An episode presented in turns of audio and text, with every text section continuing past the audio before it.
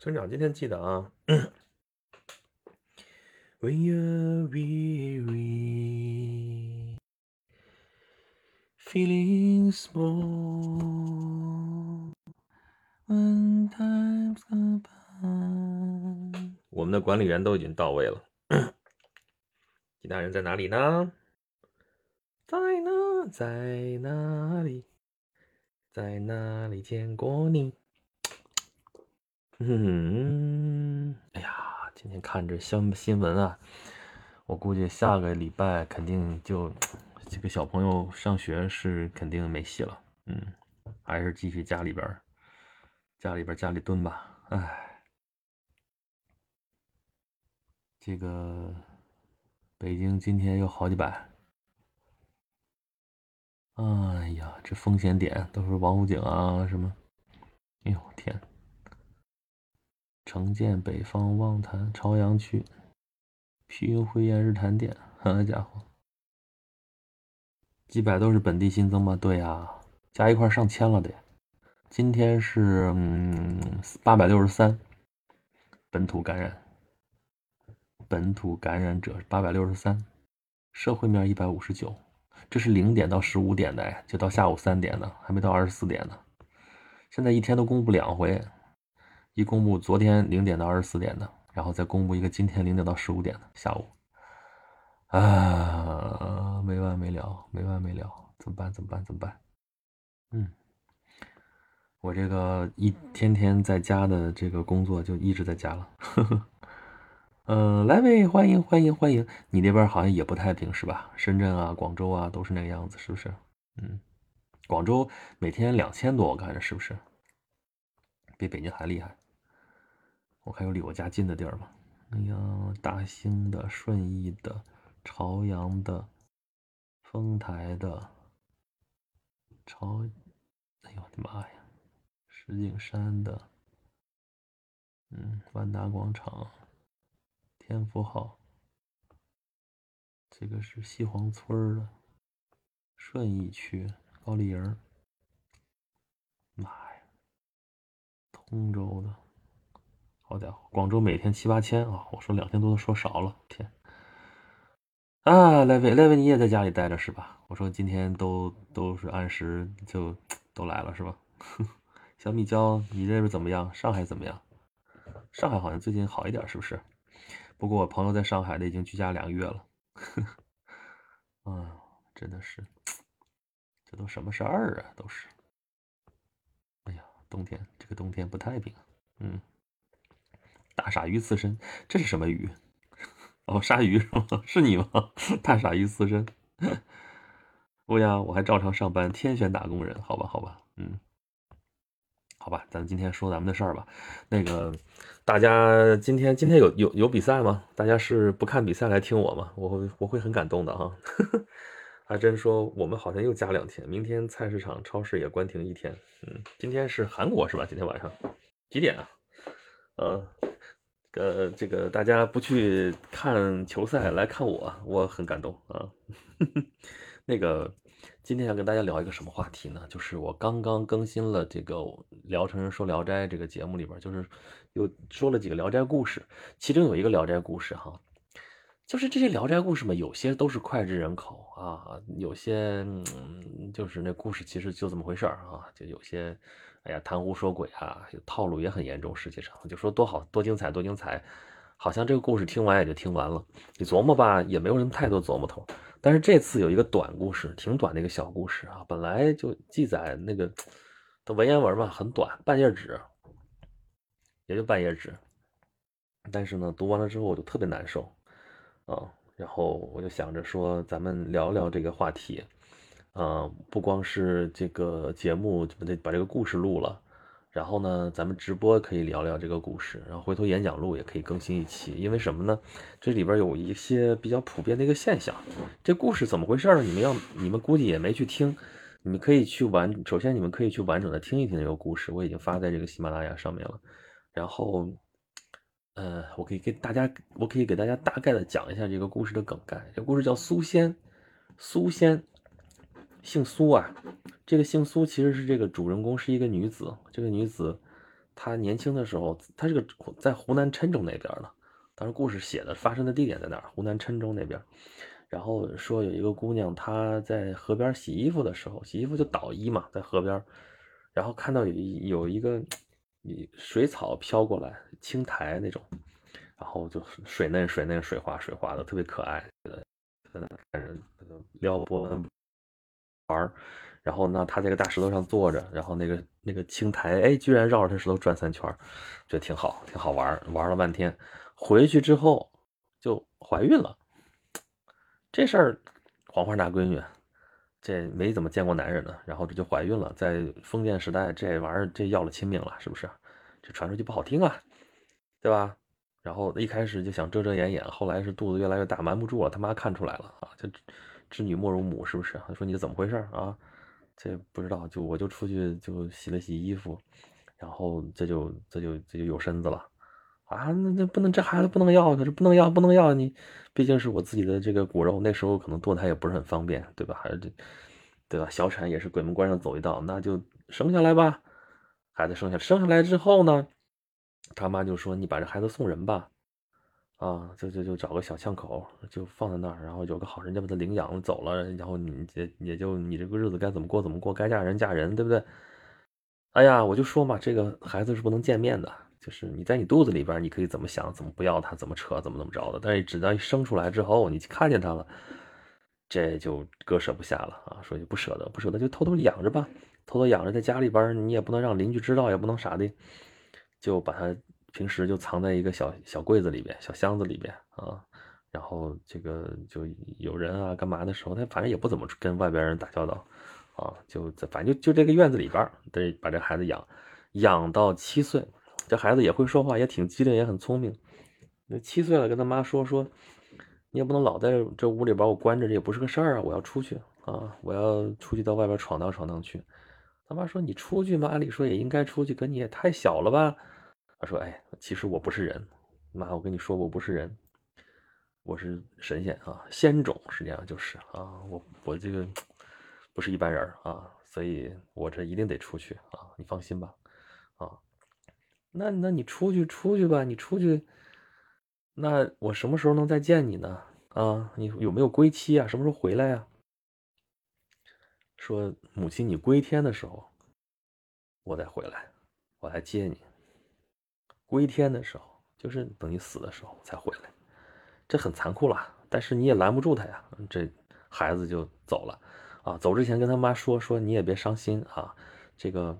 你要家里边就没法生活了啊，家里边缺吃少穿了，你就把原来藏我的那个柜子打开，里边就有求必应，要什么有什么啊。这这母亲也没当回事儿，你走的时候是悲伤啊，这亲手养大养到七岁了，这孩子就突然就走了，然后出门吧，然后想追追追上也追不上了，没有了，没影了，一转眼就没影了啊，这真的是仙人呐。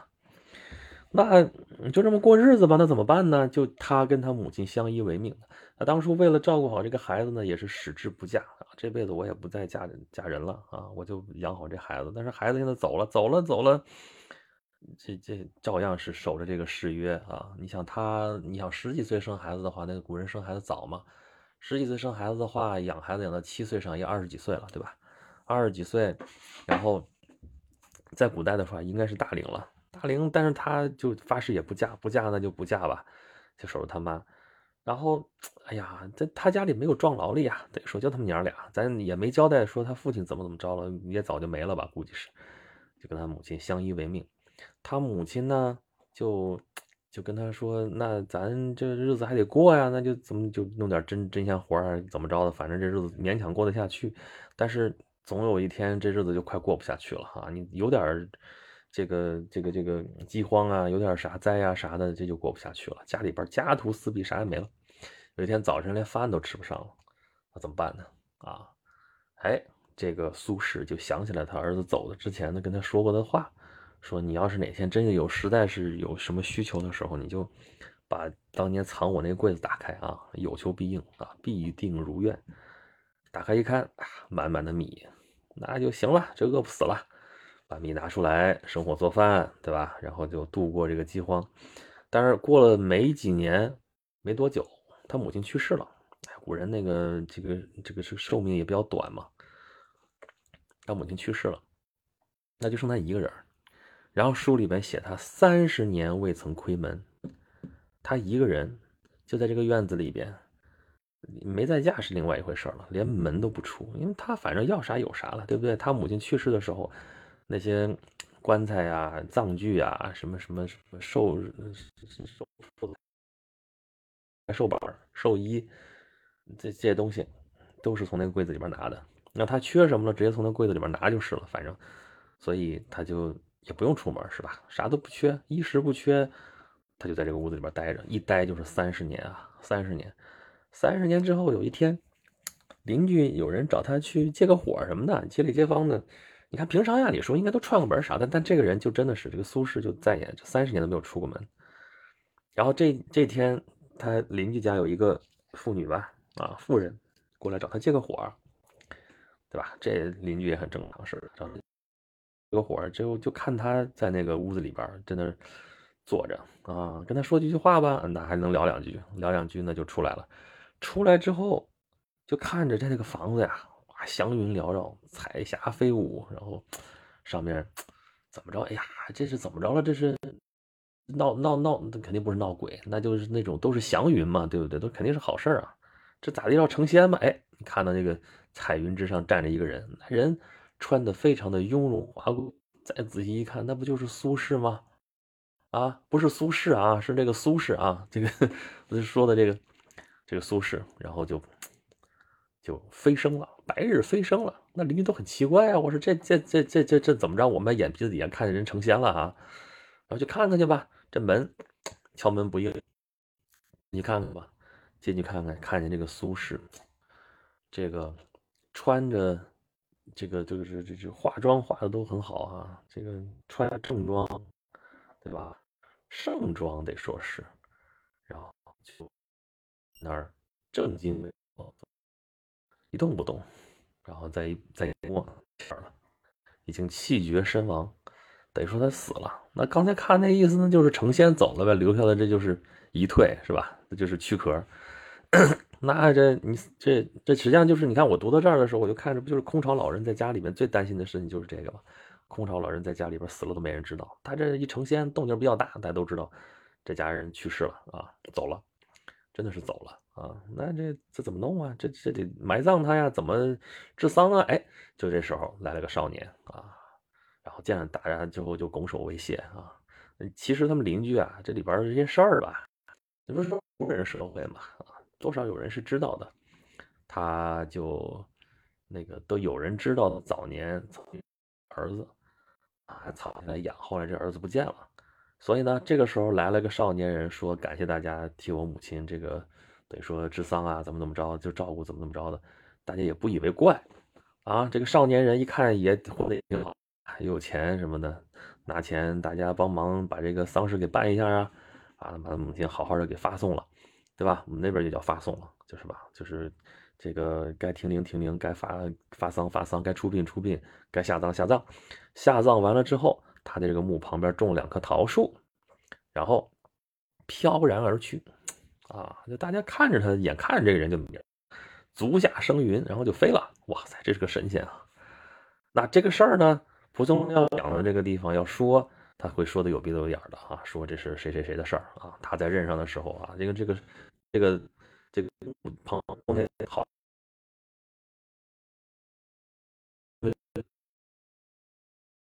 我长得啊结那个桃哎甜啊苏仙，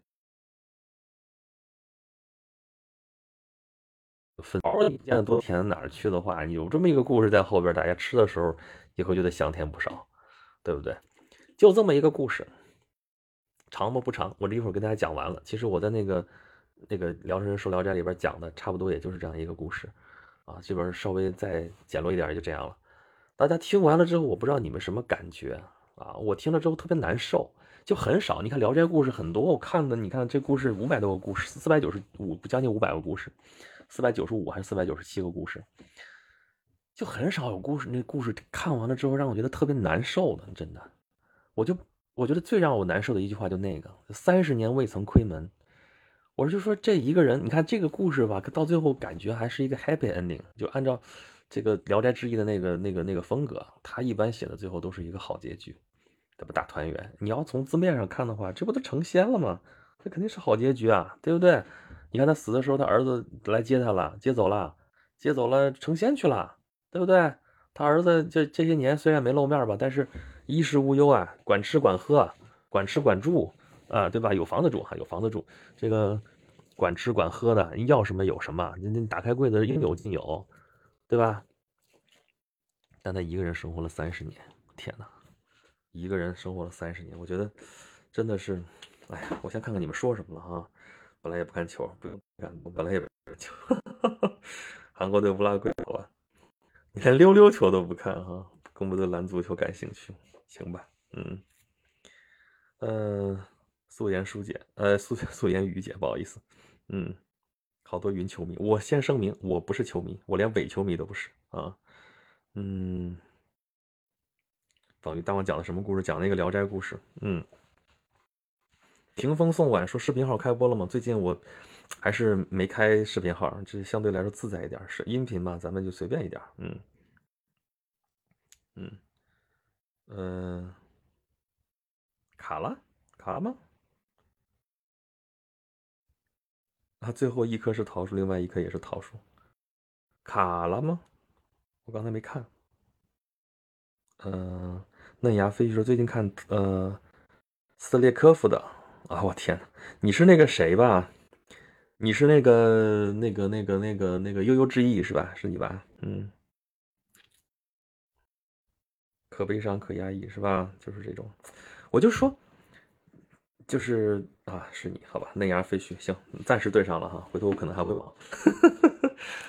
就这个故事悲伤在什么地方呢？我不是说光他是空巢老人，光他是说多么悲伤，在这三十年，我想到很多事情。你想啊，他是跟一个仙人，等于说，你这里边你看怎么解读这个事儿？你从字面上解的话，就是他不是青苔，他跟他青苔玩了一会儿，然后就怀上孕了。但这个故事大家不觉得耳熟吗？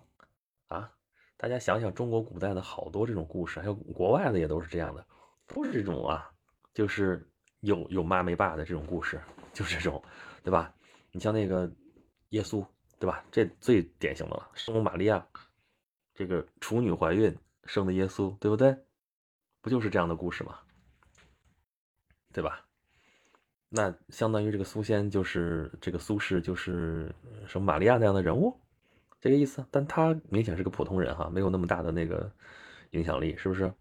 然后，讲那个夏呃商周两代的这个始祖，其实都你去翻那个故事都是这么来的啊，就是你看天命玄鸟降而生商，对吧？宅阴土茫茫，是吧？天命玄鸟，天上飞着黑色的鸟，然后落下来的鸟蛋，然后吞了之后就怀孕，生下来的这个谁啊？人叫谢，就是契约那个契，你别念契啊，你别念谢。我之前还念契，我说这个商朝的一个始祖和那个周朝的始祖都叫契，那个周朝那个始祖那更更玄乎，说看到巨人的脚印儿，然后就有身子了，怀孕了，然后生了一个孩子，这孩子呢一开始。就不想要它，就觉得这是这是邪种啊，呃，弃了。后来呢，那鸟啊什么都保护它，说这不，那就就不能随便扔啊，那就那就弄回来养吧。那给个取个名字，就是因为原先想弃掉它，所以叫弃，好吧？如果商和如果那个商朝的始祖也叫弃，周朝的始祖也叫弃，这俩分不清了，啥啥分不清是不是？契约那个契在这读谢，对吧？所以商朝的始祖是谢，周朝的始祖是弃，但是你这来源都是这样，来历不明。有妈没爸都是这样的，这种故事一直就是这么传的。还有你像清朝的始祖，你看那个《清史稿》里边也会告诉你说，爱新觉罗氏的始祖是怎么回事，叫布库里雍顺。布库里雍顺是怎么来的？也是这这个是天女哈，然后天上掉下来一个什么玩意儿，吃了吃了之后就生了个孩子啊。咱甭管这个这个这个女子从哪儿来的，是仙女还是凡女，反正是。有妈没爸都是这种，他应该是带着一种母系氏族的这样一种残余。咱们现在推测啊，但是你说这故事，你说一个挺邪乎，一个挺邪，三个两，我四个全都是这个剧本，都太像了。国外也是啊，咱们之前讲过那个双子座的故事哈，说讲过那个宙斯，说宙斯怎么那么到处都欠风流债是吧？达那厄的故事，什么利达的故事，勒达嘛，利达或者叫勒达，就好多这样的嘛，对吧？达那厄在那个铜塔里边连门都没有啊，然后这个宙斯化作一阵金雨过来跟他幽会，然后就生了普尔修斯嘛，普尔修斯就是那个大英雄，就是他是英仙座嘛，英仙座。然后他杀死了海关，救了安德罗梅达，安德罗梅达就仙女座，啊，安德罗梅达有就这个。然后仙女的仙女座的父亲是仙王座，仙女座的母亲是仙后座嘛，对不对？就这样。然后呢，他去杀死了这个美杜莎，蛇女美杜莎，对吧？就这么个故事吧。美杜莎身上那个蛇发女妖嘛，谁看见她之后就会变成石头，这不是故事。然后勒达或者叫利达。利达与天鹅，宙斯变成天鹅去跟他幽会，然后生下来的，生下来的是蛋，下了几个蛋，对吧？然后里边孵出来的有双子座的，是吧？然后有什么？有大美女海伦，是吧？大美女海伦，就是搅动希腊世界的这个这个造成特洛伊战争的这个源头啊！美貌是罪过，就是海伦，这不也是吗？嗯，还有什么？还有欧罗巴，欧罗巴这也是，他就勾引他，对吧？一头牛把他带走了，然后到克里特岛上，然后就给他生孩子，对吧？拉达曼蒂斯、米诺斯都是他们生的，对吧？你看圣斗士里边明斗士拉达曼蒂斯啊，冥界三巨头，拉达曼蒂斯、米诺斯，还有一个是谁来着？呃，忘了，谁来着？叫什么？反正就他们几个，这都是这个欧罗巴的儿子儿子。嗯，然后你想这故事，这不就是一个套路吗？这这这这，大家看了。之后不觉得这事儿，所以我就说今天为什么要跟他聊这个？一方面就是，确实觉得这个故事吧挺悲伤。这事就就就怕你琢磨，你一琢磨越琢磨这事儿越越越，把这层刚才说的这层神秘的色彩你剥掉了之后，那是啥？就是这个女子，他们没结婚，未婚先有子，对吧？他们老说这个。然后这就是我们北京这边骂人的话，就是丫挺的，对不对？丫挺的啥意思？丫头养的。就这个意思吗？在那个社会里边是抬不起头来的，看不起人，是遭人看不起的吗？然后他那个养一个儿子，好不容易辛辛苦苦的养大，养到七岁还没有多大，然后儿子走了，儿子走了，而且走的时候很残酷啊！妈问他你什么时候能回来？告诉你，你归天的时候我才回来。那这一辈子真的就只是。在这凡间这一辈子，你说他他就只能靠这一个念想活着了，那恨不得早点死了算了，早点死了，这能还能早点带我走是不是？这我真的是想这三十年他怎么过来的啊？这人咱不说嘛，人是一切社会关系的总和，人的社交属性是非常强的。你一个人，他好吧，这真的是当然，所以你现在看，其实古代你说这事儿很稀奇吗？这样的事情其实挺多的，守节的。对吧？给个贞节牌坊那样的去，我去那个南方又去多，对吧？那些村里边贞节牌坊，真是见过那样子的。你说这一辈子就年轻年纪轻轻开始，这都不是守寡的问题啊，这也没男人呐。然后这儿子也走了，就在这待着一个人，然后一直生活三十年，这还算短的。那时候寿命，你想他如果儿儿子走的时候几，他得二十几岁了，然后过个三年。他母亲也去世了，他母亲也去世了之后，他估计应该三十，可能不到三十，然后再过个三十年，也就五六十岁，五十多岁吧，不到六十，可能也就六十岁多了，那都已经算是老年了吧，对吧？然后咱们现在也算老年，但是这预期寿命不一样嘛，对吧？所以这三十年他怎么过来的？是不是？哎呀，飞去死魂灵，太俄罗斯，太现实主义了。你这个我就能知道，你现在 你学绘画可能也是俄罗斯学院派那套，是不是？嗯，宝藏，我天上人下凡。我的意思是说，你看到这些故事，你觉得好像神仙啊，跟他怎么怎么着了，然后还有后代怎么怎么着的。但是你把这个神仙的这个滤镜你给它去掉之后，你觉得还能剩下啥？那就是儿子走了。我咱想几种可能。就一个是这个儿子，假设真的是天神赐给他的一个孩子，天神就跟他好了，然后有了这么一个孩子，但是孩子在世世俗当中是他没爸嘛，对不对？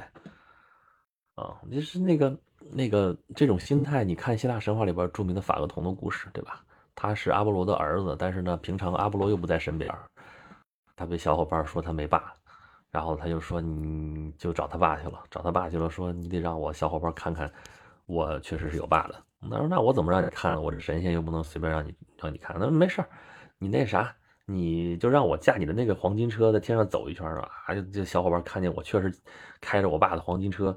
然后就知道我有爸了就行了，那结果他哪开得了那车，对吧？然后就就开着开着驾驭不了了，然后把天上地上烤的呀，我的天，把水都河水都烤干了，然后宙斯一个闪电把他劈下来，咣叽掉下来死了，就是这样的一个事儿，对吧？那他这也是啊，对吧？嗯，还有豆腐丝、土豆丝啥玩意儿？今天话题是啥？蔚蓝空海是讲了一个有点哀伤的故事，是《聊斋》里边的故事啊。咱们聊成人说《聊斋》里边刚刚说过的这个苏仙的故事，我准备后边还要讲这个演讲录的故事。就说，呃，这个故事的原型到底是怎么回事儿？就是我们知道这个谈狐说鬼是这个《聊斋志异》里边的特色，对吧？谈狐说鬼、牛鬼蛇神这些事儿，神神叨叨的，挺那啥的。但是有些事情，其实你把这个滤镜给它去掉之后。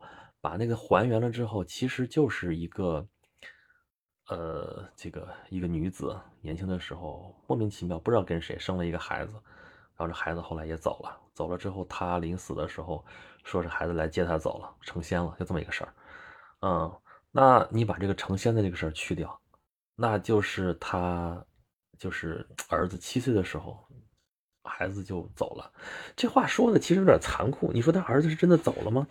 你说七岁的时候孩子走，你说，你看啊，毛主席那时候出出那个湖南的时候，出大山的时候啊，出大山的时候是十六七岁，那个时候十六七岁的时候已经是很大的人了，对不对？然后写的是什么诗啊？那个西乡隆盛的诗，对吧？孩儿立志出乡关，学不成名誓不还，埋骨何须桑梓地，人生无处不青山。你听这话的气势。你再听听刚才说的那个仙人的那个话，说我不是凡人啊，我不是凡人呐，我要出去啊，啊，我纵横江海，纵横江湖，我是，对吧？我有大抱负，我要施展啊。所以你说他是神仙吗？这不就是人要出去要有一番作为吗？对不对？我们其实那一代，其实我们现在也很多人都是这种状态。有些人真的是年纪轻轻，小的时候出了家，一辈子都没回去。对吧？毛主席还是后来回去过。他回去回回老家的时候都什么时候了？在解放以后的时候，他这还是回去了的。你你邓公邓小平，最后就出去之后，从老家出去，这辈子再也没回过老家，没回过家乡啊。所以跟这个其实有什么大的区别？你包括不不不说他们了，就说我们也是啊。你看我离开家二十多年了，回家的次数屈指可数。就是上学期间可能每年还要回，后来工作了嘛，就不见得每年都回。然后自己成家立业，那就可能好几年都不会。当然中间会可能会接父母过来或怎么怎么着的，但是家就回的少了呀。这我们现在还算正常频率。但是你像苏轼这个，这真的是这孩子出去了再也不回来了，相当于就是对吧？然后你管他出去是成仙了，还是有什么作为，还是怎么怎么着了，跟他毛关系都没有啊。对他来说，就是这个孩子出去了之后杳无音讯，再也见不着，连个信儿也听不着，不就是这样吗？对不对？而且何况咱们想的再深入一点这孩子真的是就自主的出去说我要出去闯荡吗？七岁的孩子难道不太难道不可能是出去丢了吗？今天刚刚听我娃说，他听他院子里边小伙伴说，就在我们旁边的一个公园里边，刚刚丢了一个孩子。我说多大的孩子？他也说不上来，不知道。我说你可小心点这事儿。所以如果这七岁的孩子真的是被人。诓走了，拐跑了，然后欺骗他说我要去干嘛干嘛干嘛，他能，他能怎么样呢？他能知道啥？如果是这种情况呢？那再说说这个孩子到底哪儿来的？他到底跟谁生下了这个孩子？因为我们这这个神神叨叨的事，我们不相信嘛，对不对？哪有这种事情啊？童贞怀孕这种事情有吗？按现代医学来说，不会有的吧？那那父亲到底是谁？那有没有可能这个苏轼不是苏轼，他是方婷？方婷不就是吗？大家会唱那个什么《Dream the Dream》，是不是？那个苏珊大妈那时候唱《Dream Dream》，唱的啥意思？唱的就是当年多么多么美好。我少女时代的时候，我阳光怎么多么怎么怎么着。然后呢，Tiger 怎么怎么着来了老虎，来什么老虎？就是被人始乱终弃了嘛，对吧？她跟一个男人好了，然后这个男人就给她陪了她几个月，然后她怀孕了生孩子，然后这男人消失不见了，给她留下了一个 cassette，对吧？有没有可能是这样？然后编出来一个故事说就是一个青苔，然后生下了这么一个孩子呢？有没有可能？那这命运就更悲惨了。那我们还原还原，就是可能是她。不知道被谁始乱终弃了，然后有了这么一个孩子，这个孩子长长长长到七岁上，说是走了，那谁知道呢？弄不好最后就是丢了，然后可能他母亲或者其他人告诉他说：“你你孩子就会回来的，给留个信儿也好，给你留个念想也好，反正说你你走的时候他会过来接你的。”那这事儿甭管是不是真的吧，反正他最后得这么信呐，他不这么信，这三十年怎么撑过去？对不对？然后到临死的时候，说是成仙了。成仙这事儿是虚无缥缈的，你信吗？就当故事看嘛，对不对？那如果没有这个事儿了，没有成仙这个事儿的话，那就是这些邻居们看到的事实是什么？就是进去了之后，发现这个空巢老人在那就死掉了呀，穿着盛装，化好了妆，穿好了那个华美的衣服，然后在那儿就坐那儿气绝身亡，对不对？就唯一可能能好一点，闹点动静出来，因为好多空巢老人，我们知道可能。死了之后，好长时间都没人知道啊，尸体都臭了，都干巴了，才被人发现。这样的，尤其日本最近好像这些事情比较严重，他老年社会怎么怎么着的，独居的这个这个情况比较突出，是不是？那如果是这样的话呢，这故事还美好吗？所以我看完了之后，真的觉得这故事不忍卒读啊，就真的是文言文，就那么几百个字，看了你真的难受啊，这是真是不能琢磨啊。那亚飞就没有社会认可，没有捆绑的情感，报道吧？好吧，可以算主播的口头禅，好吧？对，是，好吧？对，口头禅还是有几句的。嗯，那亚飞机我在学设计，但想接触一些艺术文化史的东西，又对俄罗斯充满好奇。嗯嗯，兼收并蓄，学的时候应该多去看一看，什么现代派的、后现代的、俄罗斯的这学念学院派的，然后这个最好都见识见识，知道是怎么回事儿。你见过了之后，你就再去想它的本质，就像我们现在看这个故事一样。这个故事我们如果只是读的话，尽信书则不如无书嘛。你看这个书，书上这么写，我们这么看。就刚才说的那个什么商商周的这个这个这个这个始祖，你写那话你信吗？对吧？刘邦生生的时候，他他他爸太公看见他他老婆肚子上面盘着一条龙，这龙在这盘盘盘走了，然后生下刘邦。那这刘邦要么就不是你们刘家的种，要么就。那怎么来的这事儿就不好说了，就编出来的呗。其实多半就是编出来的啊。朱元璋生下来也得说怎么怎么着，但你看咱们现在讲中国历史上，大家都正讲到朱元璋这个地方，对吧？他都穷的要死，就那样了，然后还得一定还要编一个这种出身，生的时候哎呀红光满室啊，周围都以为着了火了，大家来救火啊，怎么这种桥段还要往里边编排呢？这事儿反正你也死无对证，你你你就这么说，这你信吗？对不对？嗯。吴启明说：“这就像古时候养在外面的小妾，没名没分，见不得光。孩子养成长到一定岁数就被主人家给抱走了，尤其是男孩，每隔一定时间都有人给小妾送吃的，不愁吃不愁穿，但是失去了自由，失去了人生，在四角天井结束一生。哎呀，你看你脑补的这个事情又是另外一种可能性，但是照样悲惨啊，对不对？那你这不就是借了你一个子宫生了个孩子，相当于是这样。这大户人家为了留个后，就这样了。”这真的是好惨，好惨，好惨！这羊，哎，说什么好呢？嗯，包大人说，会不会这些父亲真的是神仙？真是神仙？这咱之前也讲过，这个宙斯为什么那么风流？就可能不是宙斯原因，对吧？是因为宙斯是最高天神，所以大家都想跟宙斯发生点关系啊。各个民族、各个城邦都要说他们的城邦之前的来历，说我是什么海神的后代，我是什么。这个这个宙斯的后代怎么怎么着？这事儿你也无法考证。我们现在只是看他忠实的记录下来，他写的这个文字是这样的。这荒诞无稽啊！你信吗？对不对？你都到后来了，到了公元前四世纪了，那个亚历山大他妈，好像皮亚斯还要说说我的儿子亚历山大，他怎么可能是一个凡人的后代呢？说你是宙斯的后代啊！我跟宙斯那天怎么怎么着就有了你啊！那个腓力二世，那个菲那个粗鲁这么。下贱这么这么的一个人，怎么可能生出你这样的儿子来呢？我儿子最牛了，儿子那绝对将来能做世界的征服者。我他果然征服了世界，对吧？然后就最后就更加坚信这一点，是不是？然后啊，亚历山大他自己信还是不信？他到各个地方他也要造势啊，对吧？到了。呃，埃及那边也要说啊，我是阿蒙神的儿子啊。到了东方，到了米底，到那边也要穿成东方人的样子，说我是你们的王，是不是？要像东方那种方式，宁可让这个西方的他这些希腊人都感觉，你说你脱离了我们的生活，怎么怎么着，他也要这么去统治嘛，是不是？这就是编了个故事，告诉你说我是宙斯的后代，我是天神的后代，对吧？然后编的有鼻子有脸，让你信，然后。那你我就很尊贵了，这就是个理由啊，这就是所谓它的合法性嘛，对吧？我为什么能统治你？君权神授，因为我是神的儿子。我们这边也是这么讲啊，天子，对不对？那上天老天的儿子啊，所以有些东西真的是，你看你不能从字面上去看。比方说中国古代的时候就绝地天通这个词儿，我不知道你们听过没？咱们之前节目里边说过好多次了，这个直播也说过。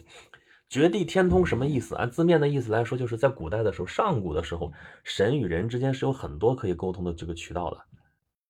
这神可以跟底下老百姓，这个就是这神仙老私自下凡，私自下凡之后呢，就跟底下老百姓可能就产生点什么人神恋啊，产生点什么什么这种关系啊，就产生点冲突啊，有点人命啊，反正乱七八糟的这些事情。后来到颛顼时代的时候，就绝地天通，绝。地天通这这个东西断句怎么断啊？应该是绝地天通，把地天之间那个通道给你绝了。绝了之后，就是说那只能在保留了，只保留了一个渠道，这个渠道就是帝王跟上天的这样一个渠道。然后呢，只是保留了这个昆仑山，昆仑山是夏宫啊，这个就是就是神仙的夏宫，只保留这一个地方。那这个地方谁来负责呢？这地方只有帝。古代就是帝啊，三皇五帝的帝啊，才能跟他沟通。这其实你你说这是故事是啥玩意儿？这是在说神仙和人的事儿吗？这不就是思想思想统一的一个事儿吗？这不就是意识形态的一个事儿吗？就告诉你，我底下你们你们不能跟神直接沟通，要通过最高统治者，最高统治者才能够掌握跟上天的这个话语权。那你们都得听我的。其实不就是这么一件事儿吗？这就说的那么高大上，说的那么神神乎乎的，是不是？啊，绝地天通，天上神仙怎么怎么着？我们津津乐道那些故事，但这故事你翻译翻译，可不就是这么个意思吗？对不对？哎，我先看看你们后边说的好多好多。啊，唠叨啊，这些私生子得不到宗法制度认可，但是他们却得到了各种资源，所以他们成就了大事。青霜说：“把一罐子的钱币抛地上，滚到角落里，捡一晚上，嗯，一天就过来了。好，你好，你好有经验的样子，嗯。然后明天再撒一把这个这个米粒儿啊，撒一把豆子是吧？挨个再去捡，嗯嗯。皖南那边特别多，还有一个贞节牌坊，然后把孩子弄成状元之后，一个诰命夫人也是一个牌坊。对呀，诰命夫人，什么叫诰命夫人？你说什么叫成仙？什么叫成仙？是不是他死后得个诰命？你说跟成仙这个关系是不是就是一样的？是不是就这个意思？把自己儿子培养出来，然后把他送出去，在外为官到一定程度之后，然后来接他。怎么叫来接他？我儿子功成名就了，过来接我，给我一个诰命，皇帝都认可，朝廷都认可，得给我嘉奖，我就有面儿，怎么怎么着的？不是这个事情吧？对不对？嗯。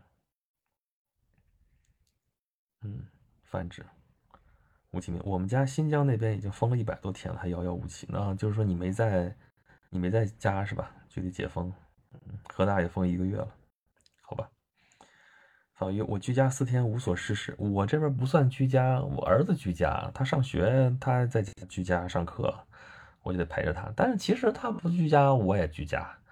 他上学去嘛，我每天接送他，然后我又不上班，我这事情在家里能做。然后就是，但是这个事情不对劲儿啊！我这个工作性质是可以在家里面做，但是原来的时候我我可以出去转转，我可以去见个朋友，就可以聊聊天，可以谈点事儿。现在我出不去，嗯，其实我到现在也没有说真正被封过，但是你出去干嘛呢？你老老实实家躲着吧，对吧？青霜是我的同事吧，长到十岁，突然有天莫名病重，送到医院。医生和他妈说：“你准备再生一个吧。”他妈当场昏厥过去，还好后来没事，一个礼拜就出院了。天，嗯，那亚飞就是我现在趴在俄罗斯白银时代的文学作品里了啊，真的是看的太压抑了。你换换脑子啊，偶尔换一换，开开，对吧？你不能就一直这么压下去啊。嗯，清霜，而且同病房的另一个孩子当天晚上就过去了。他妈和我说，我当时都三十大几了。唉，这种事情，人有悲欢离合，真的是，嗯。钦差大臣这样的半讽刺的结局也很难受，对，这就是批判现实主义啊，这种现实主义的，让你最后就很难受啊。你把这个现实东西给你看了之后，你就觉得，哎呀，所以就是一直说批判现实主义的，它的问题在什么地方？它就只限在批判里边，他把这个资本主义社会描写的多么多么黑暗，多么多么黑暗，然后然后也没有希望，也没有方向，也没有出路，然后你就在这个底在这里边挣扎。所以你就 是揭露了他的黑暗，对吧？你看一说这个书，就说他中医思想揭露了什么什么黑暗，但也仅此而已，他也没有办法，对吧？嗯，莆田系有一个团圆之后啊，那种伦理啊，能死的都死光了。想和我连麦是吗？你想说啥？你先报个报个选题过来啊，我怕你瞎说啊。你要不瞎说，咱们可以连个麦。感谢中国的解放吧，嗯，看毛选、抄抄诗词啥的，对你好好看看，这也是对比捡硬币要好得多的事儿。感谢中国的解放吧，不然中国的这个妇女可能真还是像苏轼那个样子，对吧？他，所以我觉得那个故事讲出来特讽刺，因为最后他没有一史誓约，你也不知道这个这个这个这个蒲松龄他本人的这个态度到底如何啊？我就觉得这个故事他讲的特别冷峻，就。啊，好像他应该还是处于褒奖的这种状态，说苏轼他最后还是一个比较好的结局，但是字里行间流露出来就是那种冷啊，感觉的真的是，哎呀，太难受了这个感觉，所以我准备就是把这个话题，其实就是这些内容，咱们直播的时候就在说这个东西了吧，然后演讲录准备也要给大家，可能那个比较系统化一些啊，就是。嗯，就是不像我在这想到哪儿说到哪儿啊，对吧？本当然本来演讲录也就这个，也就是这个样子。嗯，好，白银时代哈，好吧，嗯，你这个这白银时代就好多地方都这么说哈，对吧？就就我们黄金时代、白银时代、黑铁时代啊，你这是俄罗斯白银时代，这个美国镀金时代，然后怎么怎么着啊？还有某些人还要写小说，也是就白银时代、青铜时代什么什么这东西，嗯。这就是一个古老的叙事啊，就把那个什么时代写成多好多好。但是我有一个疑问，就是你看，按照希腊神话里面，他会说人类的这个世纪是经过黄金时代，然后白银时代，然后青铜时代，然后黑铁时代是这样的，然后越来越糟糕。这事儿吧，就跟我们中国这个说这个古代比现在要好一样，对吧？讲当年的时候是鸟生鱼汤，是不是？尧舜禹汤，文武周公那个时代多好多好多美好。然后后来就是一代不如一代啊，每代人都说是这个礼崩乐坏，这个人心不古，对吧？人心为什么叫人心不古？就说古代好呗，对吧？就这么说啊，说说了几千年都是这个样子，对不对？那我有一个疑问，就是黄金时代，它它它的那么好，它怎么就堕落成了白银时代？怎么堕落成了青铜时代？怎么堕落成了黑铁时代呢？就等于说它也没有一个容错机制嘛，对不对？就是它也没有说。我白银时代有一什么可持续？黄金时代有什么可持续发展的一个什么方式啊？你要非说那不能一劳永逸呢，我也没辙，对吧？但是你这个机制上，你水好，然后它不能一直好，它它它怎么产生出来的这个这个这个这个这个不好的这个因子出来的呢？是不是？这不也是原生的，对不对？那它还是有缺陷的，对不对？嗯，唉，对原始的幻想吧，不是。不只是幻想的问题，其实还是对自己生活的这个这个时代不满意。我现在算明白，就是说，咱们上次说过这事儿，宗教啊、迷信呐、意识形态啊，什么东西，就是要对你想不明白的事儿给一个解释。这个解释只要能圆过去了，能说服自己了，自圆其说了，这事这人至少是安稳了，这人至少不会胡胡胡想八想了，对吧？为什么把人类世界看成是黄金时代？这个青铜时代、黑铁时代啊，说自己现在生活在黑铁时代如何如何，就是因为对现在不满嘛，对不对？对现在不满，然后他又把理想社会，要么放在过去，要么放在未来，对不对？放在过去的就是这种啊，过去是黄金时代，过去人类生活在无忧无虑的伊甸园里边，然后因为人类有罪，所以被流放出来。这种故事讲了几千年了吧？然后这是西方的故事啊，我们中国呢也说这个，哎，中国怎么说？盘古开天地，然后女娲造人，然后人人怎么着，对吧？古代是多好多好，现在人人心不古，就他也说这么几句。啊，那希腊神话里边不也是这样吗？就是因为他自己生活的时代他不满，他认定义自己现在生活的是个白，是个是个黑铁时代，然后往前倒说过去好，越往过去越好，在过去最后最终极的就是黄金时代，最最棒最好。但黄金时代终究过去了，为什么会过去？对吧？他他他要好，为什么不能一直好？这也是有缺陷的，对不对？嗯，呃。你对俄罗斯文学黄金白银时代的理解不是这样的啊，那是文学史的问题。又卡了吗？我这信号足足的啊，你们卡不卡？告诉我，卡不卡？卡不卡？卡不卡？告诉谁？告诉我一声。没人告诉我，就是卡了吗？阿卡林，谁让你叫阿卡林的？你叫卡林可不就？嗯，卡不卡？告诉我一声，不卡是吧？不卡就行。伯爵，灰灰灰灰嗯。对所以我就说啊，就这个事儿，嗯，不卡不卡就行，不卡就行。卡林，你赶紧改个名字，你改名字我就不知道是你是哪个是你了哈。不卡，寻寻，今天来了好看球的来看我是吧？嗯，反正是这个苏仙这个故事，我看了之后有那么几层意思，越想越琢磨这个事儿，越觉得难受。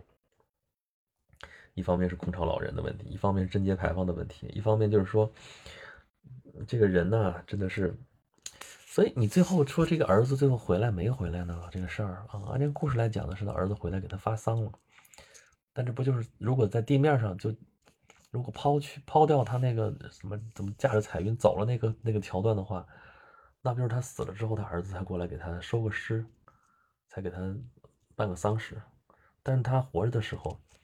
可是没见到自己的儿子了呀，再也见不到了，这算怎么回事呢？是不是？还是挺要谢谢灰灰的陈云戒啊，这是要给我个戒指，他干嘛？哎，所以，所以就这这个故事。大家，我刚才是就是简单讲了一下啊。大家如果想听这个完整的故事，其实也就这么长，就是一个很短的故事。我今天把主要的情节都讲出来了，主要的细节也讲出来了，可以到那个喜马拉雅这个我的专辑里面《聊城说聊斋》里边再去听一听这个苏仙的这个故事。呃，反正就是我觉得更大的一个一个启示就是，大家看书的时候真的。呃，你看啊，我现在讲人文历史这些年讲的也挺多的，就是我看到很多人都是历史博主啊，在给大家讲历史故事啊，什么什么东西的。说实话，你看我现在演讲录为什么都不太做，就是因为一方面确实是忙，另外一方面是我就在看什么东西，我觉得就光讲个历史故事的话，好像没什么大意思，就这种感觉。当然一直还是在讲，你看有大人物还在讲，是吧？有这个牵扯到讲故事，咱也讲。但是我总是对演讲录，我总觉得说我咱讲点不一样的嘛，对不对？讲点你平常你们听到的，就是这种书这个故事，你看到的是这个故事，但是它到底是怎么回事儿？这个里边其实有思考的，其实是有讲究的。我希望能把这部分内容传达给大家，或者至少引起大家的思考，哪怕我是在胡说八道，但是呢，你听听有没有道理。有没有这个可能？然后启发启发你，然后这方向不对，你朝别的方向想一想呢？万一这里边能想出点别的不一样的东西来呢？就是因为我发现啊，就是人怎么才算成长？最近跟夫人也在讲他们一些同事的一些什么什么事儿，很多同事年纪也挺大了，但是对于那个就是机关啊、职场里边这些弯弯绕绕，很多好像是这种人情世故啊、这些潜规则什么的话，并不太懂，就是。我们从小生下来都是直肠子，都是直性子，但是有些人就能听到弦外之音。原来我也不屑一顾，但是后来我一想，你看我今我今年都四十岁了，然后我在想明白一些我二十岁的时候发生的事情，真的。但我真我我记得之前演讲录的时候给大家讲过一期叫“没人会告诉你”，对吧？你比方说我们通常知道的一些事情啊，就是你去你喜欢一个姑娘，然后你去跟她表白，然后她说你其实你是个好人，但是呢我们不合适，怎么怎么着的，对吧？我们都知道这叫哈发好人卡，是不是啊？其实现在我们都知道发好人卡什么意思，就是在拒绝你。但是呢，我们可能就会去听那个字面的意思，有些人，对吧？说他要跟你分手，然后呢，跟你说一个什么理由？这个理由呢，你就如果你要信了那个理由，这才算怪了，对吧？你说，那你说这个理由，我可以给你解释，这个理由并不成立。但你解释了这个理由并不成立，但是你改变不了你的这个结果。他其实就是要跟你分手，然后给你找了一个你能够接受的一个理由而已。就像我刚才说，那个。这个下雨了，刮风了，天上打雷了，这事儿原始人类想不明白到底是因为啥，想不通啊，想不通就想说是不是有个神在主宰这一切，然后他发怒了，那这事他能理解了，这是他能理解了，然后所以他就是那怎么让他不发怒啊？这不就顺着就来了吗？我给他献祭，对吧？因为人就是这样啊，你不高兴了，我给你送点礼物，对吧？你不高兴了，我给你贡献点什么东西，对不对？然后你们心情好，心情好了就不打雷了嘛，对不对？这是他能理解的事情，就像我们现在说宇宙，说宇宙无边无际，那宇宙外面是什么，对吧？这是我们不能理解。说宇宙外面，这陷入逻辑陷阱了，你知道吧？这这宇宙外面，如果宇宙有外面的话，那那那部分应该也是宇宙，那就继续，它就是宇宙的一部分，那它的边界就应该再往外画，啊再往外画的话，那在外面还有吗？这就陷入无限循环下去了，是不是？可能是这个事情我们无法理解，它以一种我们无法理解的方式，对不对？就像说那个几何欧式几何的时候，说两条平行线永远不会相交，对吧？但是在黎曼几何上，球面几何上面，那两条两条平行线它就是会相交呀，会两头相交于两个点。你在曲面上这是很正常的、很自然的一个事情，对不对？这事儿就你你离开这个前提，这事儿没法说了，对不对？嗯。生的一切是为了死亡，好吧，嗯，灰灰没别的意思，就是直播间不良送礼风气啊。那那那那那那继续这个不良风气，我们可以助长一下，我没意见。嗯，有无数的有内容的声音，好的少，嗯，是因为大家其实可能听的很多人听也就行，刚才清霜说那个感觉一样，就是把那把一堆硬币满屋子里一扔，然后你挨个去捡起来的那种感觉，就是。大家听声音，也就是打发打发时间，听一听这么而已，对不对？吴启明说：“历史本就有无数可能，是呀，我们看到的就是字面上干巴巴那几个字记下来的东西。就这句话的解释理解，我们都会有无数种可能。何况说这句话记下来，可能都不是都是不对的，都可能是经歪曲了的，或者就就可能没有没有恶意，但是你看到的也不是当时的真实的一个东西，这是有可能的。”嗯，当然，我们不是说这个鼓吹历史虚无这些东西，不会的。就是我们凭我们现在留下的这些材料，我们推测出来最有可能发生了什么事情，然后在这个基础上，我们怎么去理解，这就是你看历史的这样一个方式了，对不对？然后你说拿它就知道我们的未来吗？就是能从里边吸取点教训吧。但是不是说了吗？人从历史当中吸取的最大的教训就是人从来不会吸取教训，不就是这样吗？嗯，历史的就只是历史的，对呀，历史的是历史的。但是你有经验在那儿，你不能说完全解决你现在的事情。但其实有些事情你还是能看出点道道来的。就比方说刚才这种好人卡，是吧？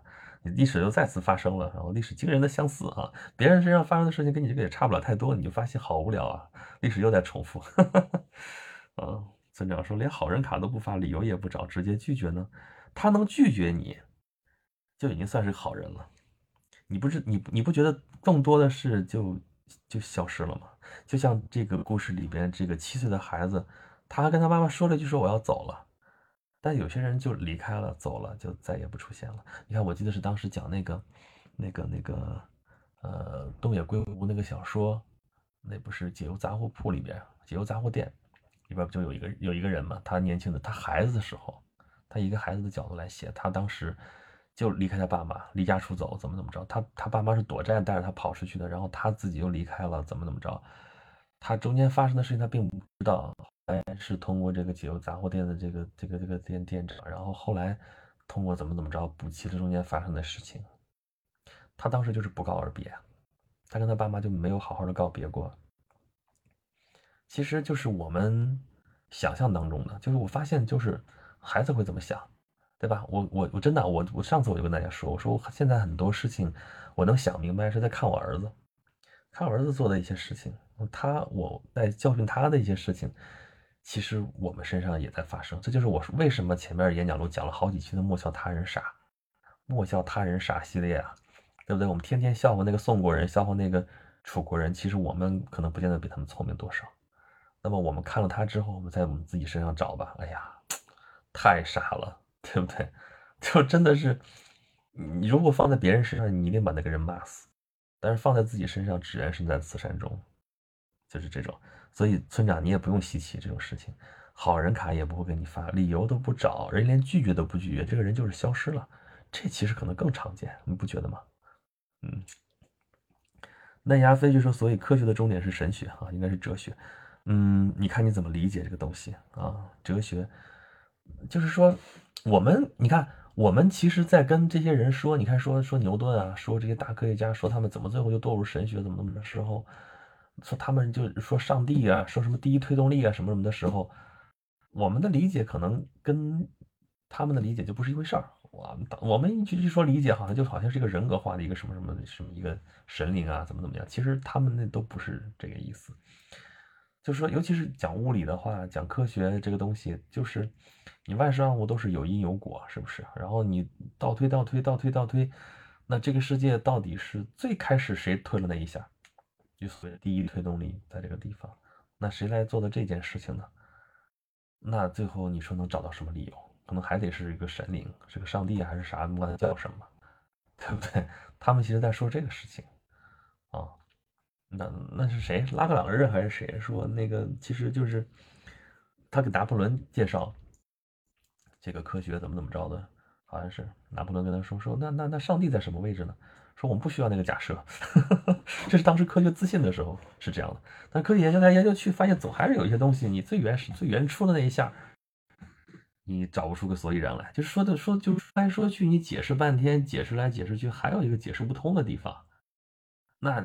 最省事儿的就还是归于神明嘛，就是这个意思啊。就像原始人类，就像古人那样，说我我交给神佛菩萨这事儿，我就省事儿了，对不对？自给自足了，对不对？我只要是相信有一个天上的神灵在看着我，然后这些事情我都都都通了，我都想通了，然后尤其是像像佛教会跟你说，我得大欢喜啊，对吧？皆大欢喜啊，对不对？啊，就真的好多断句都不是那么断的，皆大欢喜。刚才说的是绝地天通，啊，就像我们这北京这边说东四十条一样，这断句一定要断对啊。北京这个地铁站是东四十条，绝地天通，皆大欢喜，不是皆大欢喜，不是皆大欢喜，皆大这样的一个断句很有意思，嗯嗯嗯。灰灰还真的，你儿子多大？我儿子八岁，我儿子九岁。那天我让造句，他说痛苦的不是，而是什么？他说痛苦的不是未得，而是失去。嗯，痛苦的不是未得，而是失去。我怎么觉得痛苦的不是失去，而是未得呢？这个更痛苦。就是你有的可失去的，好像还好，至少你曾经拥有过。但是你连拥有都没有拥有过。你都没有资格失去，你都曾经从来未得，这难道不是更痛苦吗？啊，或者说你从来没得到过，他想说你从来没得到过，你也不知道这个事儿，这个失去有多痛苦是吗？反正各有各的体悟，对不对？嗯。吴启明说，当遇到困境或不可知的危机时，都想找个天来保佑自己，寻求安慰。这期好哲学啊，这角度。好哲学，我其实经常会思考一些这种问题啊，考思考头疼，前两天还头疼来着。然后，啊对呀，你说的这个天，它就是一个代号，它就是一个代号，你不要把它想的说它是人格化的，是一个什么样子什么样子的，不是这样的。所以我跟你说，高级宗教是会拒绝要给你塑造这个形象，对吧？你看伊斯兰教最后是拒绝偶像崇拜，其实基督教本身也是拒绝偶像崇拜，但是它没有贯彻彻底。啊，所以它不够纯粹。其实你只要给它造了偶像这个，事情就容易把这事情弄得麻烦。怎么麻烦呢？就是你会让信众会会把你这个形象固化在你这个泥胎木偶上面，固化在这个雕塑上面啊。但是后来，但这东西本身是假的呀，对吧？啊，然后所以伊斯兰教很聪明，说没有没有这个偶像，禁绝偶像拜，没有这个东西。那神是抽象的这个东西，所以它就更接近了，它就是人思想里面那个东西，对不对？你你我是无神论者，所以我这么说哈。你要非说有神呢，我们你这么相你这么相信我没有办法。你你你你说的对，你问就是你说的对，就跟有信仰的人这个道理是讲不通的，就只能说那是这是你的信仰，但是你要能咱们能说这个事儿的话，那就是这是个思想层面的事儿。所以你说我们。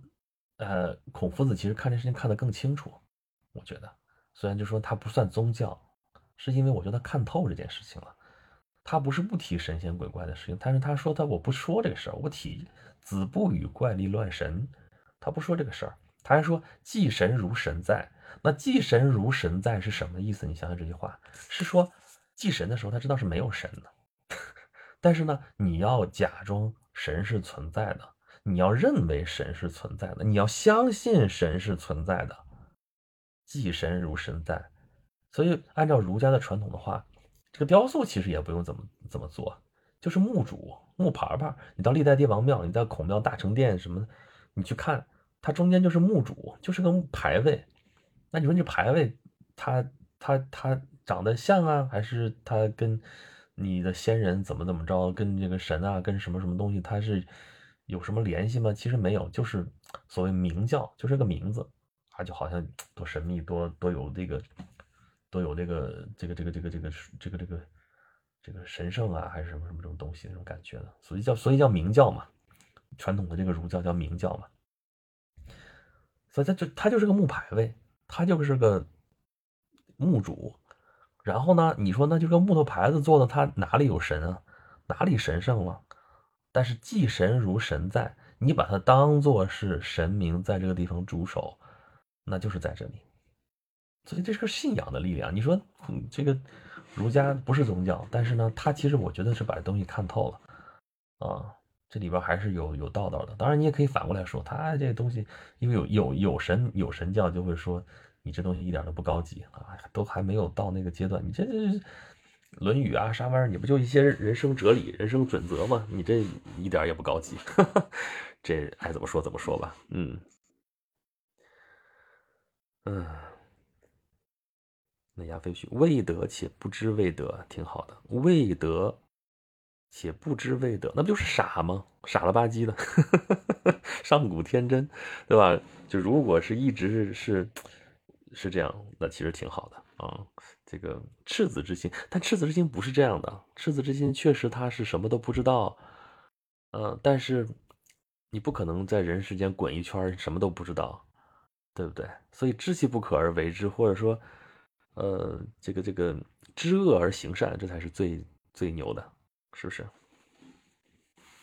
或者或者说，伊斯兰和基督的抄袭的犹太教，不能完全这么说，它其实融合了很多，比这个比这个比这个。这个实际情况比你说的这个要复杂的多，这种一句话出来的就是让你能够简单的有一个概念而已。呃，实际上你要说的话，基督教相当于是喝口水，基督教相当于是犹太教的一个叛逆，这个耶稣其实相当于是一个有背叛精神的一个一个拉比嘛，对吧？就像佛教其实也是婆罗门教的一个叛逆而已。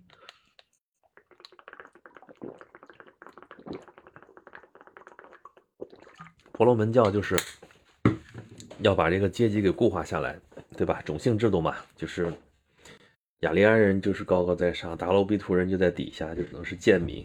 这个种姓要代代相传下去。然后佛教告诉你众生平等，那当然是底层人民最喜欢了，对不对？这些低种姓的人更喜欢了，对不对？众生平等嘛，你婆罗门你刹帝利并不比我们高贵多少，对不对？大家都是一样的，甚至不是光跟你们平等的问题，我跟蝼蚁都平等，所以割肉自因嘛，对吧？跟生物、跟动物都是平等的，对吧？众生平等，所以这个就有吸引力。那这就是他其实是婆罗门教的一个反叛，基督教也是啊。当时出现的时候就是犹太教的一个反叛啊，对不对？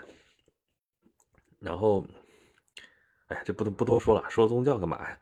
那个吴启明说，每个人对痛苦的理解不同，所以对痛苦的认知也不同。每个人遇到不同或相同的事，所表现的痛苦也不同。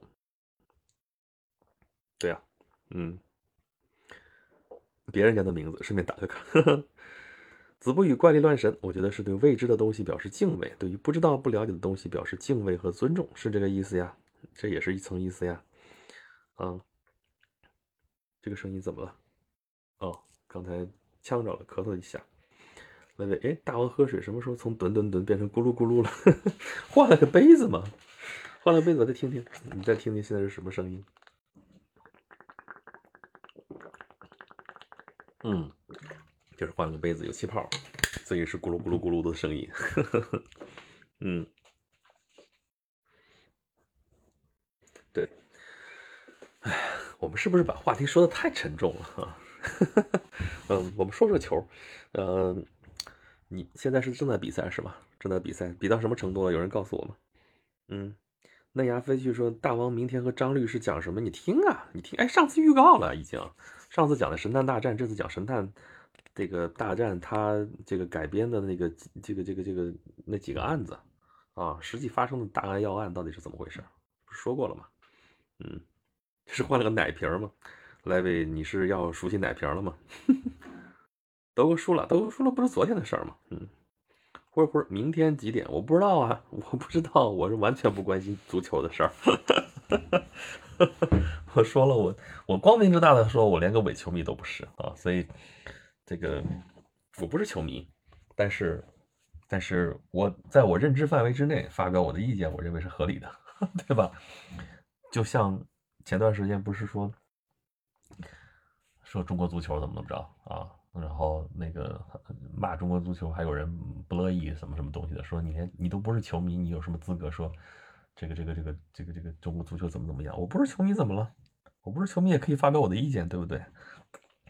我一贯是支持大家发表自己的意见的，哪怕你发表这个意见不对，但是你在你的认知范围内之内说出你的意见，我认为是合理的。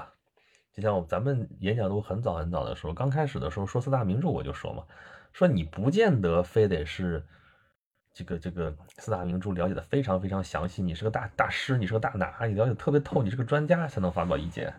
那你看了，比方说《红楼梦》，然后你有什么感觉？你有什么认识，你都可以来说呀，这有什么不可以的吗？对不对？这个权利就这誓死捍卫这个权利，对不对？我可以说的不对，我认识不到，可以吧？那我就说嘛，对不对？那我后边有认识到了，我再更错错了我就改嘛。原先没认识到的，现在我认识到了，这是个认知的过程，对不对？就像现在我们说苏仙这个故事一样，这个故事，如果你可能比方说我早个二十年看这个故事，可能也就只看到了这个故事的表层。但是我现在看到他可能背后其实是一个很凄惨的一个故事，很悲惨的一个故事。那这是我的一个认知啊。那说不定过多长之后时间之后，可能会认识说，其实这样好像也蛮好。那是后面的事情，对不对？嗯。啊，你说我几点是吧？每周四晚九点，每周四晚九点，慧慧。每周四晚九点这个是固定的，至于会不会加这个，到时候会给会通知。哦，到到时候再看啊，但是就看我最近的这个安排多不多了。嗯，人家不是问你更新几点吗？不是更新 直播，直播是这个点儿。呃，嫩芽飞去输完韩国输日本再输就要输国足了，好吧？上半场踢的一点都不激情。嗯，阿卡林，所以大家看这个足球到底在看什么？这就跟古罗马斗兽场大家看那个斗兽比赛其实是一样的，只不过那个更血腥。现在这玩意儿，那直接这个真人对战，这玩意儿违法啊！所以大家看的都文明了点儿，文明了之后还要保持更多的那个野性，就是这样。那打仗嘛，这个事情，所以你要就看决斗，对吧？决斗士看那个东西的话，要的是打的激烈、紧张、刺激这个东西。那这其实这里边就有很多流派嘛，对吧？你要打的好看，还是要赢，这是两个不同的概念。对吧？你看，我们讲中国讲兵法的话，会说这个古之善战者，无智名，无勇功啊。这事儿，他都不说赢不赢的问题，那那里边道道多了。但是你这现在是规定好的，这是个 game，对吧？这个这个球队都多少个人然后比赛，但那一样的就是在赢不赢，可能如果是你看得重的话，那不一定好看啊，对吧？他给你磨给你拖，可能有一些让你觉得很 boring 的一些方式、一些方法，对不对？然后你要激情，最后那可能大开大合好看，这大家看的就是因为风格不一样，大家才会乐意看吧，也是对不对？然后大家会有不同的组合，说你这个本来踢的可以很 boring 的一个球队，然后碰上一个激情四射的一个球队，他们会发生什么事情？这些无限的可能性是让大家兴奋的，是不是？嗯，陌上花开各自行，这不说了吗？大王的节目《柳叶刀》明天更新，对。呃，明天中午十二点更新《奇案柳叶刀》，明天晚上五点钟会更新中国历史上的大人物。嗯，对，中午十二点更新。然后那个七，就是中国历史上大人物是每周的一三五的下午五点钟更新。嗯，灰灰还得是北京的，你是唯一一个念对我名字的，就儿化音嘛。灰灰 你化成灰儿我也认识。灰灰啊，其实我不是北京人，我山东人啊。在我北京，在我北在北京生活的日子已经比在在我老家要长了啊。而且我在我家的时候念普通话，我也应该能念得对。我姐妹说看热闹看刺激，还是看客嘛，对不对？嗯，嫩芽飞絮，这一晃眼叫了大王快六年了，听了时间过得好快。你听了六年了，我下个月十二月十二号的话，我的一个演讲录上线就已经有这个八年了，八年了呀。你六岁，你今年刚上大一，那你六年前还在上小学吧？嗯。啊，好，你跟我说。哦，开门是吧？稍等一下啊。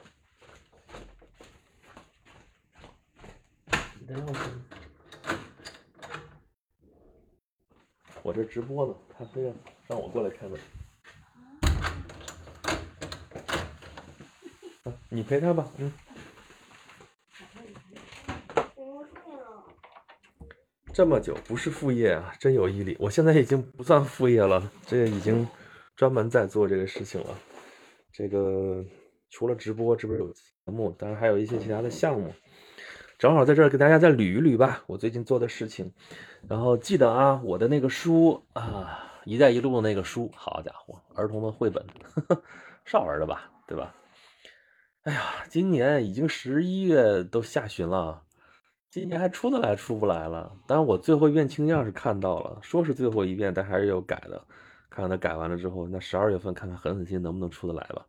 应该是能出来了，三年了，快四年了，这个书三年了，二零年、二一年、二二年，三年了，这个书还没出来。嗯，那呀，从小学还是初中开始陪伴了我的学生生涯。嗯，所以花花你看到了啊，我的 铁粉都是这样的。我们真的，我我在那个群里边的时候就看，就是真的是有那种，呃，就陪伴了好久的那个。今天看到的是有一个朋友说，哎，我大四了呀，我怎么怎么着。我说你刚进这个群的时候可是刚上大一，然后眼见他都要毕业了，我的天呐。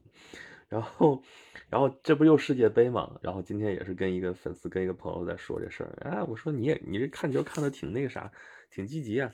他说我我就就是喜欢看球啊，就是球迷啊。你看我上次世界杯的时候我也咋咋呼呼也这个样。我一想可不，那可是四年前了，这日子过的。不全是孩子，不全是孩子，我这上到九十九，下到刚会走 都有。我们群里边有小学生，有中学生，有大学生，有上了班的，比那个有跟我年纪差不多的，有退了休的，嗯，都都有，各个年龄层次，各个年龄层的都有。所以其实还是蛮好玩的，嗯。我多大？我多大？你想我孩子十九九岁，你说我多大？随清。随清，你指的是什么？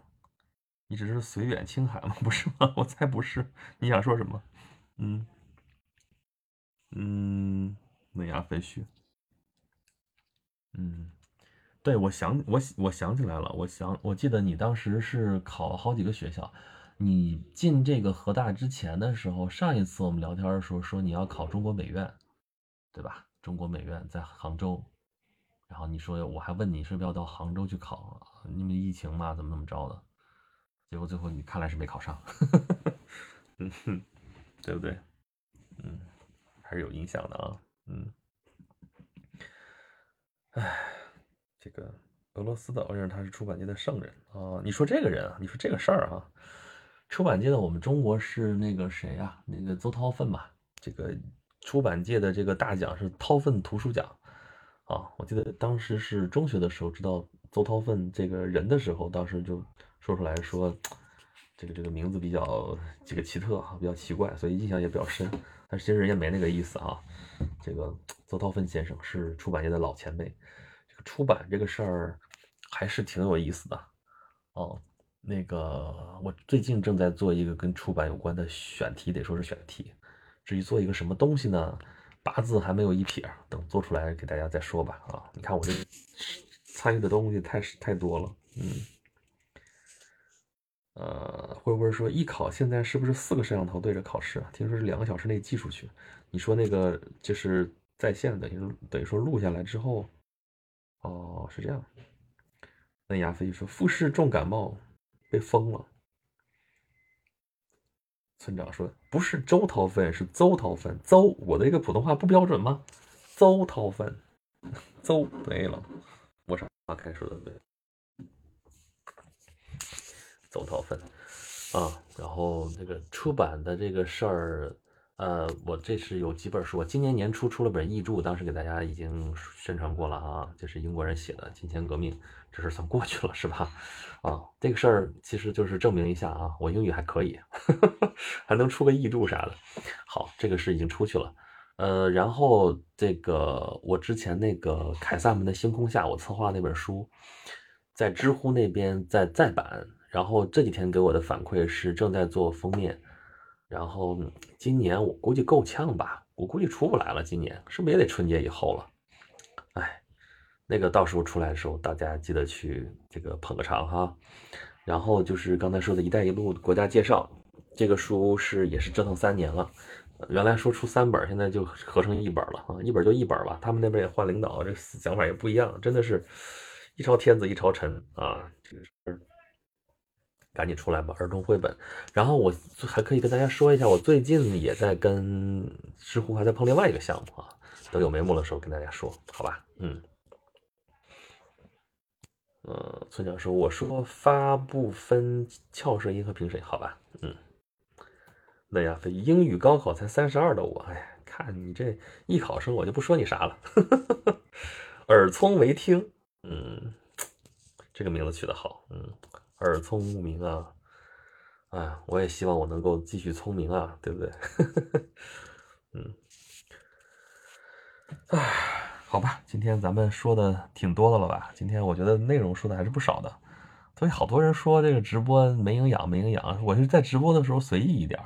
但是并不代表我也什么也不说，对吧？咱总会不会说，哎，好吧，大家聊聊天啊，大家瞎聊啊，大家不至于这样，是不是？那家伙哟，你数学都能考一百一十六，可以了，可以了，啊，腿儿腿儿腿儿腿腿腿，一个叫腿腿，还是叫腿腿腿腿，你还加班？我的天呐，你是加班你的工作呢，还是加班录音呢？刚回来，嗯，但是你回来不也就从这个楼的这个地方到那个地方吗？你不就住在 上班那个楼上吗？或者说你上班的地方就在你家旁边，就在你家那个楼上吗？嗯，或者或者说已经很有影响了，已经很有营养了。看跟哪个赛道比了，哪个赛道我都没想过赛道的事情。说实话，我折腾有声的东西折腾那么多年了，就正式开始做八年了，我从来不觉得我是哪个赛道的。当然，你可以说我人文历史怎么怎么着，我主要集中在这个地方，这是一个自然形成的。并不是说我要真怎么样，我要真有这个精进的这个心的话，我不至于就这样啊。当然你可以说粉丝也不少了，但是应该还会再上个台阶。但是我我应该还会再用功一些。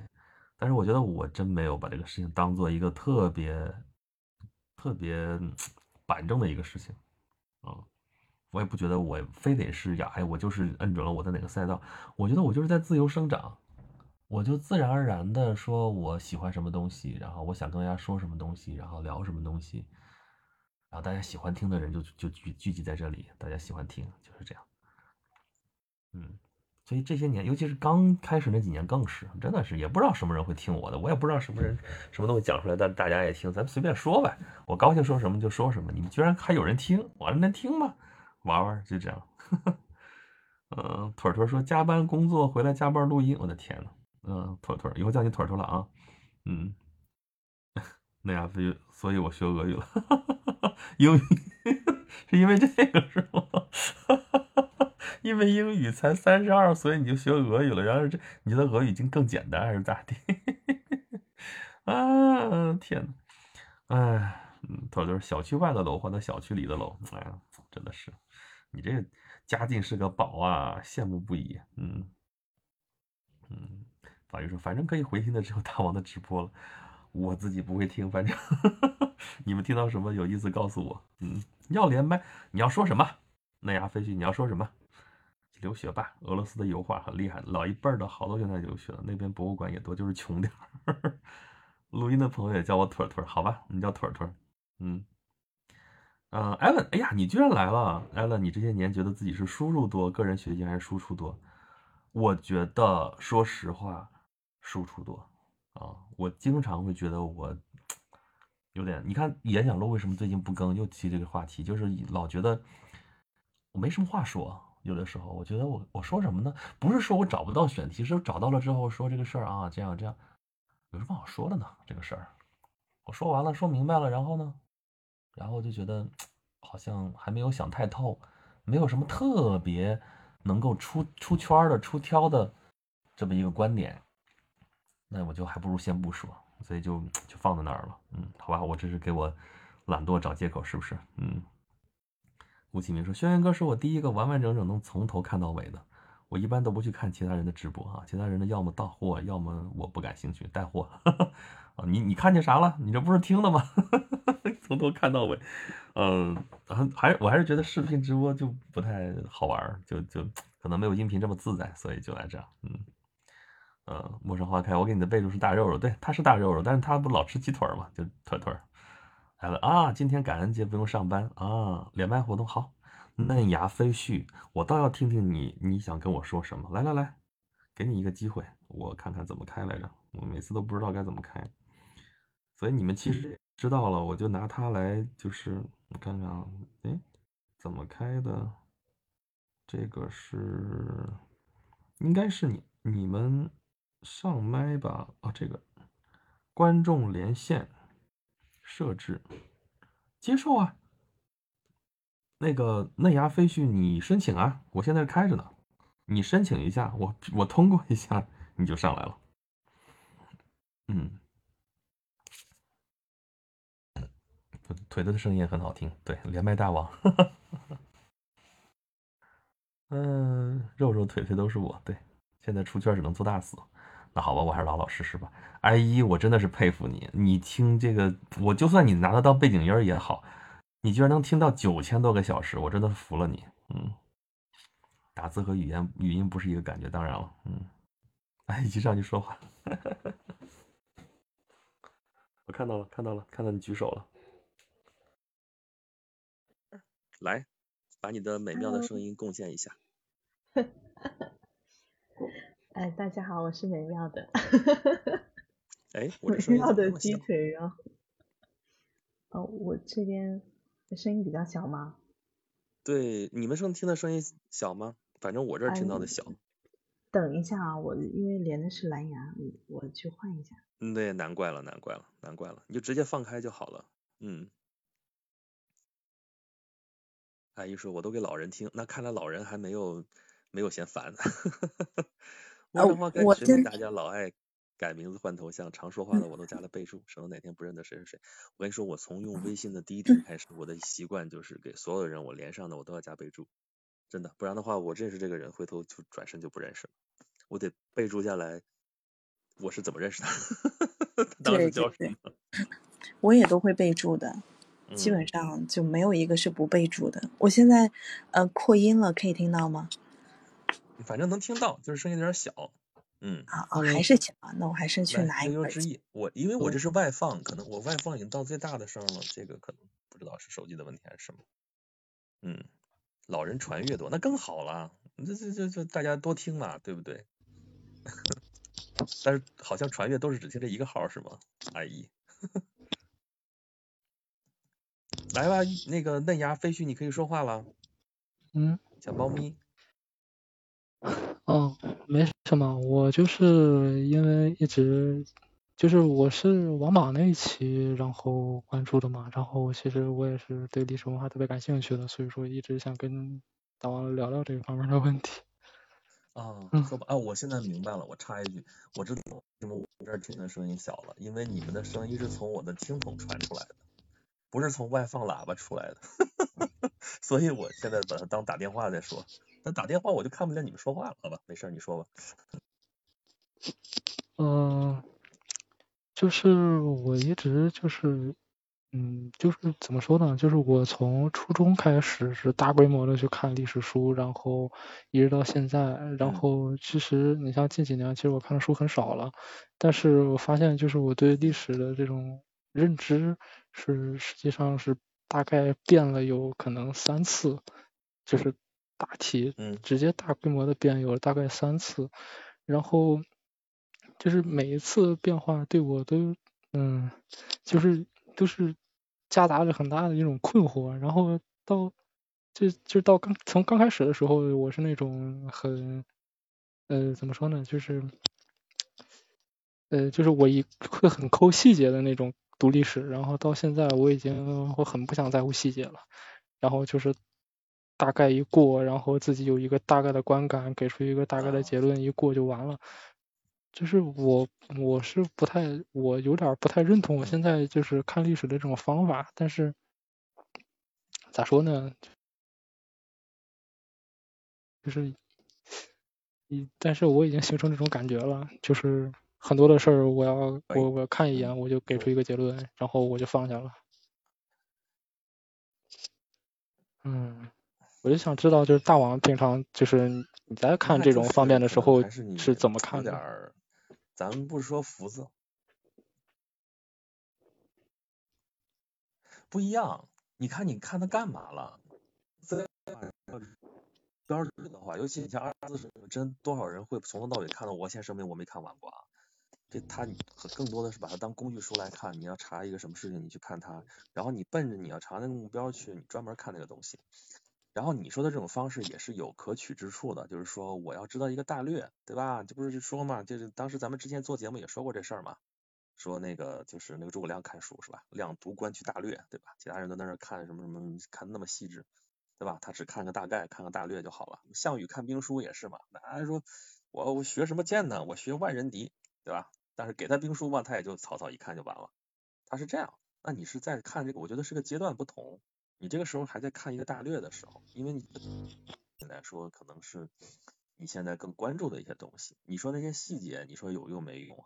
当然，你看我今天说的这个苏仙的这个故事，今天在跟大家分析的是里边的一些细节。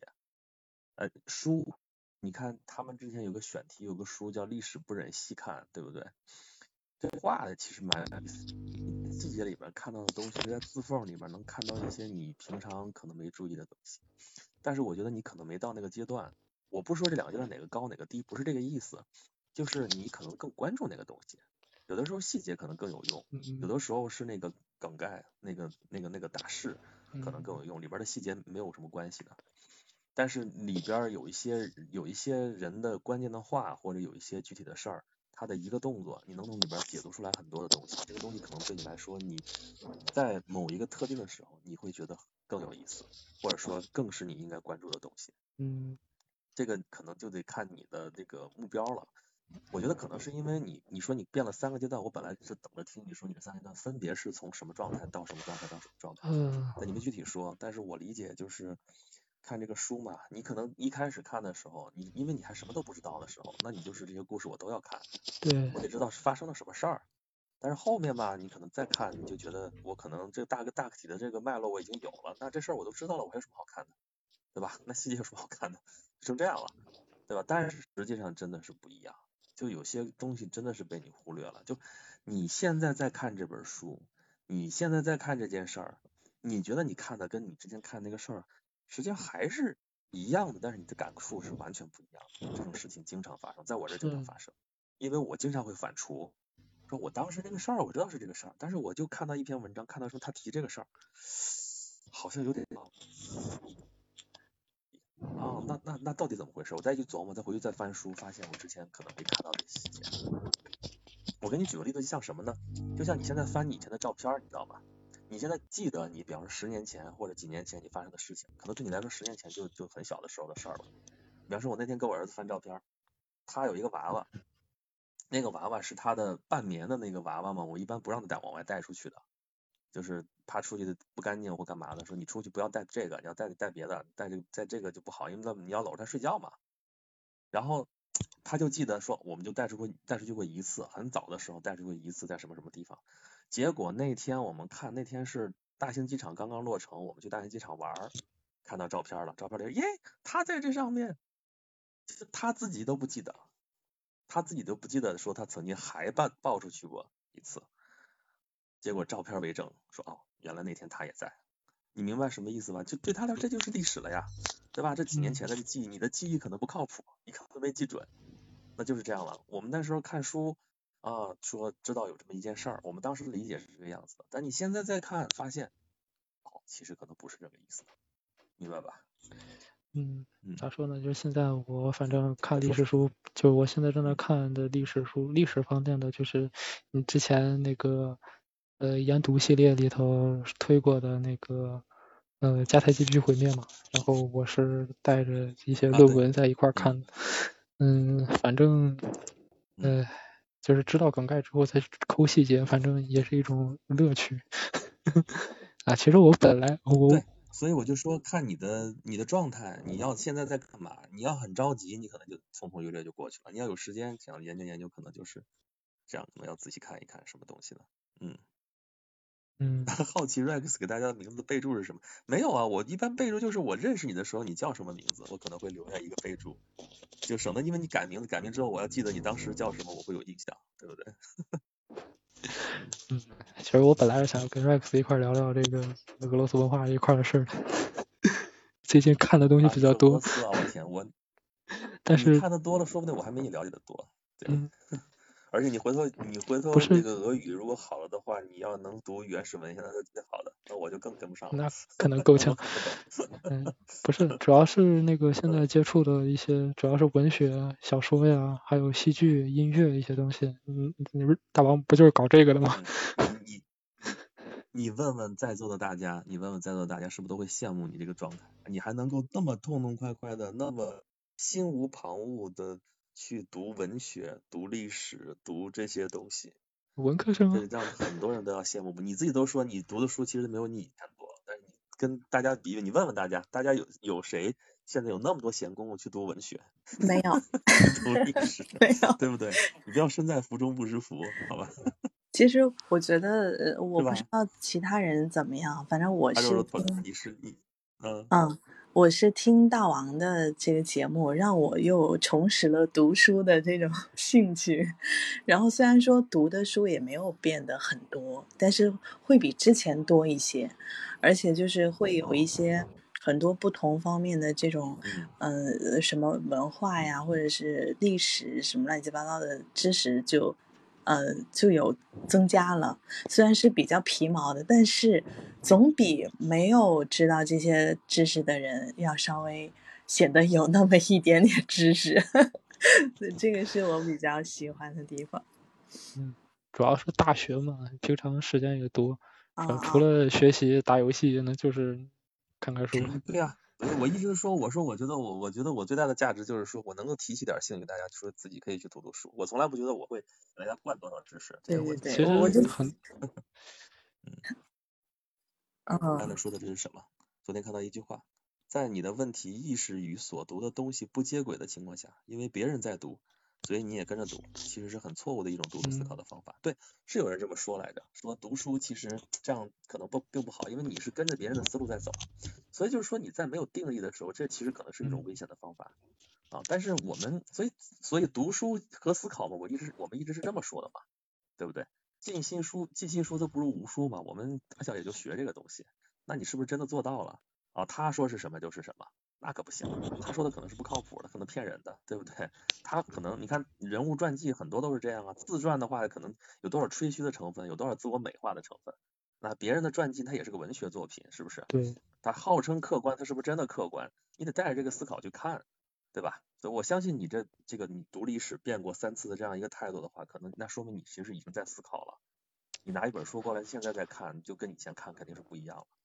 对不对？其实，其实我平常像文学类的书，我是不会去自己先不会去直接买书去读的，一般都是就是只要喜马拉雅上有那个有声书的话，我都是直接听，我也不会去听别人的那个就是品读啥的，我我不喜欢听那个，我最多听原著，听很多遍，然后感觉想看了我再对朗读的对听很多遍，然后想看了我再拿过来。因为因为我们都是经过多少年的这个这个读写的训练，其实阅读比那个收听要快的，获取信息要快得多。啊，你读书可以一目十行，但你那个听，你你可能听得着急，他怎么还没说完？我还真没有这种感觉。我有有有，我会有这种感觉。有时候我会觉得，哎，大王这句话怎么说那么长呀？对呀，就是就是信息有的时候他为了。对他为了完成某种仪式，其实是你知道吗？我这话要说的完整，对吧？你你说英语也是，有那个结构，它在这个地方我要符合语法，我这话一定得说完，怎么怎么着？但其实你的信息已经 get 到了，那这句话对你来说就是句废话，没有信息量，对吧？没有，但是说的长一点，对。说的长一点，我觉得大家都是可以接受的，毕竟大王说话这么好听。也有有的是骂我的，说你这人说话太啰嗦了，真的是，这这这这这主播怎么那么啰嗦？我知道这个事儿，但是我我的理念一直是说，因为语音大家习惯听到的还是口语化的一个语言，嗯，对吧？你口语里边其实有大量的冗余，是吧？我们为了跟你说这话，车轱辘话，其实经常会有这样的事情。我从正面、侧面、反面，我要说明一件事儿。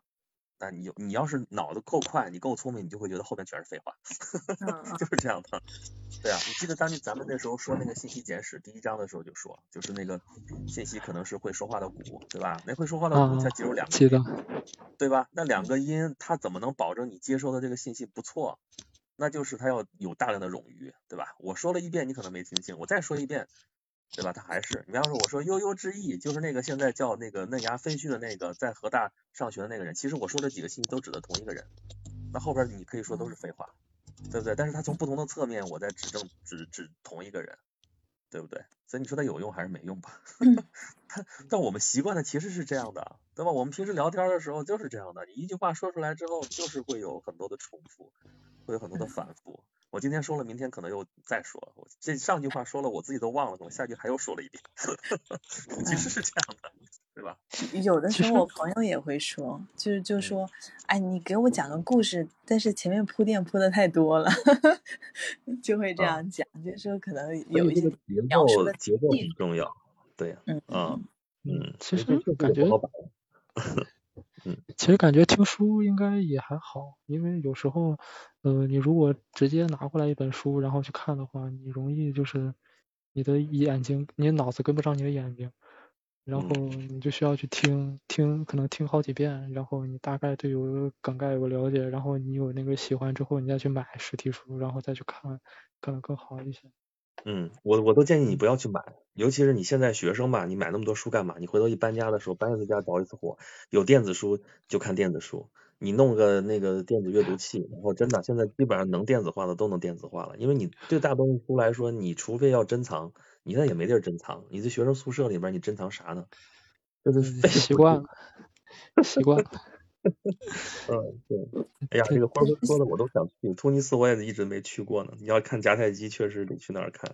但这个迦太基已经是新迦太基了，老迦太基都已经现在全是罗马的遗迹了，古迦太基早就都没有了。嗯嗯，反正我出国印象最深的还是去欧洲。嗯，虽然没去多长时间。你这学了俄语，你可以去欧洲，可以去中亚，可以去东欧，这些地方应该都可以。嗯。嗯，他直接说我就喜欢啰嗦，我说话也啰嗦。嗯，呃，我之前是听听有一个说法，就是说，呃，南方的，就是以前我在上学的时候，忘了是一个老师跟我说还是怎么的，说南方的学生。就是孩子比较嗯说话比较啰嗦，就是思维逻辑 有点不太清晰。然后北方的孩子就会表达比较简短，然后比较明确。然后后来呢，我。嗯，我当时的那个学习的环境下，就是呃，确实是身边的同学是那个北方的同学，他们说话的方式会会比较简洁，而且比较一针见血。然后南方的就磨磨唧唧说半天说不明白。这个可能是性格的原因，那是干脆。但是他，但他说的这个读书还不一样，读书的话是书面语，都是打长句那种。严密的思维逻辑的那种东西，就一句话你得看好几遍那种，就是你得分，恨不得英语的话你得分这个多少个从句，谁是 谁是核心，谁是中心词，谁干嘛，你看这半天的这种东西，这个书面语是比较闹心的。它跟这个你刚才说这个可能还不是一回事儿啊。北方人你说的是爽快、干脆、利落，但说话说的都是短句，可能也不是也并不难理解。啊，南方人可能喜欢含蓄一点、绕一点，或怎么怎么着，但这个这都是口语，这这是人性格的问题，我觉得。嗯，其实对我来说，就是看书，如果能配上一个好听点的解说，或者配上一个好听点的文读，我觉得对我能耐心看下去还是挺重要的。对 对，所以就是尤其是看刚才我 大段大段那种句子的时候啊，真的是。嗯。嗯，或者说，但是能感受那种气候，想象一下，岩野七生写的好多都带着视觉感的历史，在那个气候感觉啊感受里看着更带感。岩野七生就是你刚刚说啰嗦，就是日本人，我就尤其是觉得可能是我们翻译的原因，日本人写的更啰嗦，仪式感的东西太多了。他这种对，呃，可能我们翻译的更多的是照直翻译，那真的是哇叽里呱啦叽里呱啦的，就真的是，哎呀，那么多。呃，前几天好像昨天还是谁谁发了一个，不是那个，就是学学日语白学了吗？就很多我我发的，我发的。啊，对对，大王发的，就 会觉得他们可能前面就会很多，嗯，那种很礼貌的弯弯绕绕的东西，就不直接去拒绝或者是表达某些。对对。呃。其实我觉得那本身就是一种表达呀，就是你像我现在看那个俄罗斯文学，你像托尔斯泰，你像《战争与和平》，它的原本呃里头很大一部分的那种场景描写，它就是一种表达。呃，然后那些场景描写，说实话啊，那些场景描写，我看原文好像是用法语写的，然后它其实本身它是一种表达，就是因为托尔斯泰，你能看出托尔斯泰自己的一个阶级属性，能看出他这个书到底是给谁看的，呃，至少是最原始的状态是给谁看的，呃，至于以后的那种简写版又不一样，所以说怎比一个表达，其实也能看出很多东西来的。嗯，嗯，像。之前有看一些什么外国翻译，说了个罗马就是翻译成中文的那样的小 我看两眼我就觉得啊，因为那些事儿大部大部分我哦，都然后各种定语从句，那就是直译直译的比较多嘛。就是因为我这也做做过翻译嘛，这里边真的是翻译是两边不讨好，这个吃力不讨好的事，嗯，这儿就是说的好。那好啊，你翻译的不好，那是你的水平有限，属于这种。嗯，好像大王刚才说，那就是人家怎么说你就怎么翻，当然你就麻烦了。翻刚才怎么了？大王刚才有点卡，就是麦不太好。我有点卡，是吗？嗯，对，我有点卡是吗？对，嗯，我这个地方。我把，但是还是能听听清楚大概说的。现在怎么样？现在怎么样？嗯，现在好像好，就没。嗯，有流量了。我以前觉得说话好累，压抑自己的真实情绪，憋屈。日本人一直就是这样子的感觉，是不是？嗯。对对对。嗯。嗯，我感我感觉其实早期的那些文学，就是你像上个世纪的一些文学，其实大部分都是这样的。呃，这个事情我之前好像也说过，就是我之前说的是什么来着？包法利夫人吧。前我就前边看前一百页，啊，看不下去了。我觉得这个事情是跟这个这个文学的载体有关系，跟当时的这个大家接触的这个这个这个东西有关系。我们现在是影像的社会，我们看电影、看电视剧、看照片看的特别多，一张图你可能就能看到很多东西。但是那个小说，那个十九世纪、十八世纪、十九世纪批判现实主义小说，是二十世纪初，那你要描写一个场景，那真的是事无巨细。那大家也有这个耐心玩去琢磨，你这里边到底是个什么样子，然后把里边的器物、把什么东西、场景描写的特别细，这是他当时的一个风格。那我们现在就忍不了这个东西了。你这东西说那么废话干嘛？一张图我就看明白了，对吧？对就，就就有一个，嗯，我我想说的就是，呃，就是我们在录的那些，就是什么古代的那种那种爱情言情小说，就会有很多一些描述服装啊，或者是他的妆发的那样的一些文字。现在有一些作者，他就会。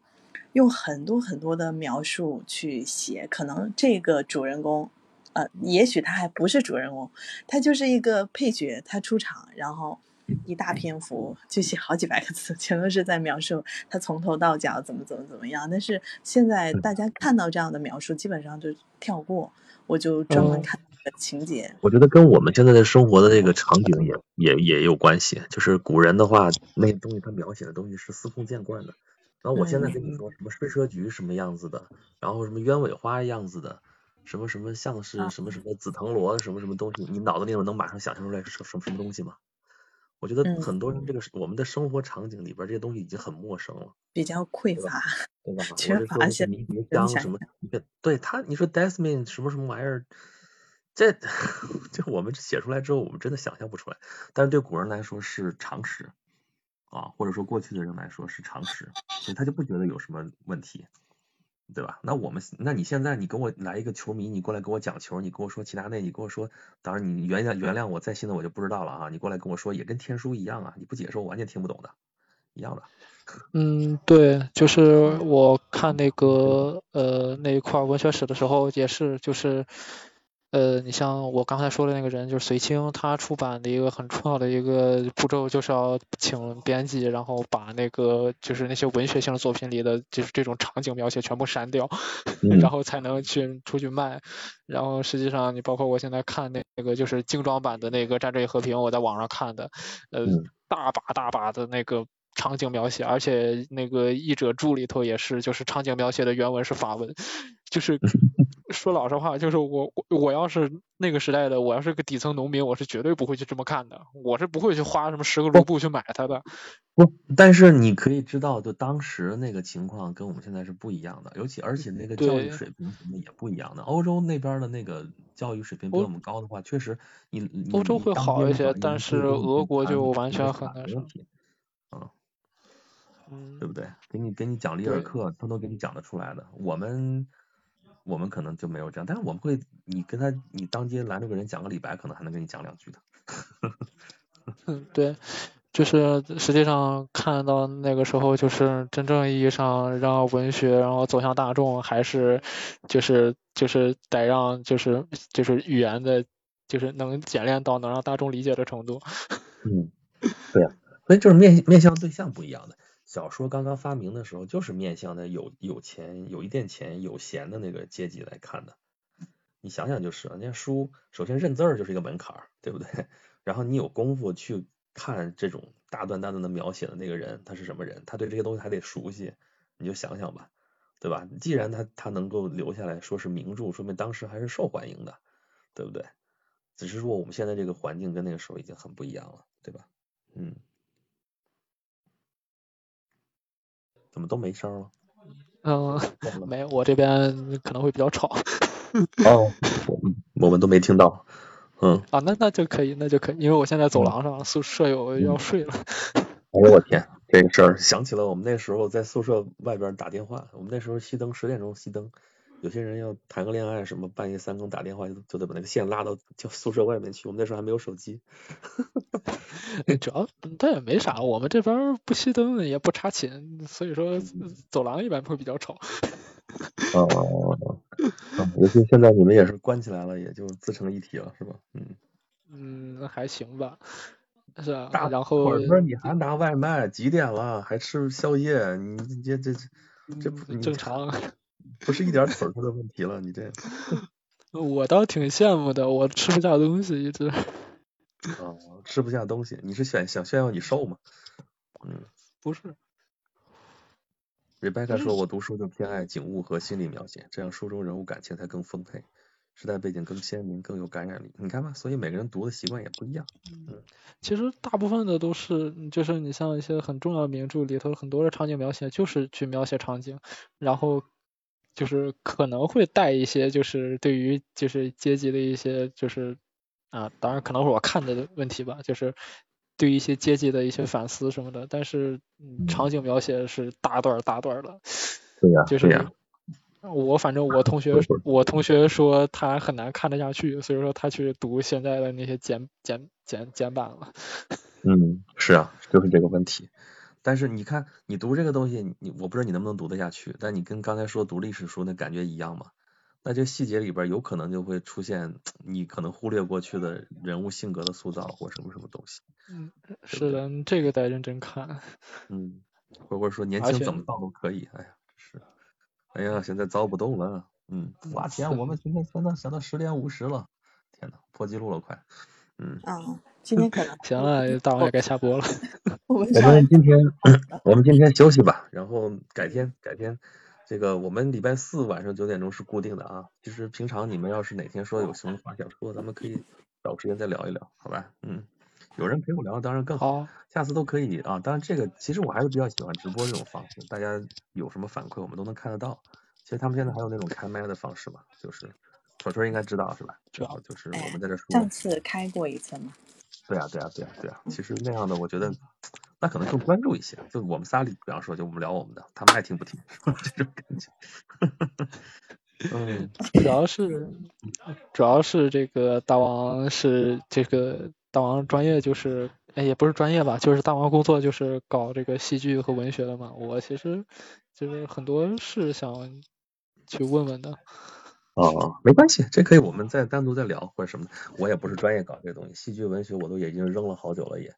这个，哎呀，这个这个这个这个这个起起落落这些事情啊，这也是一生常态啊。这个改天咱们慢慢聊。嗯，嗯，对，好阿珍，对你画画啊，你画完了没有啊？我还等着要呢，真是，你看没？他给我画了，画了画什么呀？画什么呀？我也能画。取悦 自己，对，那那那什么吧，那那个嫩芽飞絮，回头你帮我画吧。那个，你跟阿珍沟通沟通，你反正现在关着也是关着，有空帮我画点画。嗯，你也能画，不是不是，我天呐，大家都是人才啊！我的天呐，太好了，们画吧。太好了！然后，嗯嗯，大王赶紧下，我吃东西去。原来是这样，看来还是吃东西比较有吸引力啊。我也背俄语去了。哇，纹身呐、哎，我想嗯问一个问题，就是那个嗯纹身，嗯，你说如果那些有伤疤的那种能纹吗？题外话，突然纹间身师，我天，太酷！就有有一些那种已经愈合的伤口的纹，身师，天呐，好酷啊！可以就是你要纹在疤上是吗？他说可以遮盖伤疤的。嗯，你要纹身啊？呃我有点想有一个很小的那个疤痕在那个肩膀的地方。好，好，那个灰灰这个已经加入我们那个粉丝团了，记得常来啊，每周四晚上九点钟。然后你要是就我们还有那个微信群，平常天聊的特别嗨的，你要想加入的话，你可以找一下这个认真对，这个这嗯，个就是我在 QQ 群都没有人理我。QQ 群就是就是就是，哎，我也奇了怪了。其实你看 QQ 群里边也有很多活跃的人，然后那个那个那个那个企业微信群里边其实本身也有几个活跃的人，但就是活跃不起来，然后就是微信群活，为什么？然后大家都在用吧？用微信吧，因为嗯 QQ 工作传文件的功能会更多一些。嗯，是吗 原来是这样。但是可是我不是人吗？你们你们私下沟通一下啊，这个阿珍这个任务交给你了哈。阿珍说我好忙，我又要吃毛豆，我还要画画，还要收拾你们。啊，对，必须的，必须的，嗯嗯，行吧，咱们今天十一点之前就结束了哈。微信号，微信号叫 QQ，晚也安晚安这东西，我天，哎嗯，阿珍这事儿交给你了啊，我就不管了哈，看看我们的纹身师能不能进得来，好吧，就看你了。嗯，行，今天咱们直播到这里，好吧？嗯，每周四晚上九点钟不见不散，好吧？嗯，明天记得收听更新的节目哈，西安柳叶刀十二点，呃，中国历史大人物十七点五点，好吧？然后咱们还有其他的东西，群里边说，然后微信公众号轩辕十四工作室里面看，好吧？这这这东西，你看每次我都不耐心法说这个事情，你们知道就好了。嗯，好，这次就到这儿吧。嗯，超长超长，咱们下次不见不散，拜拜。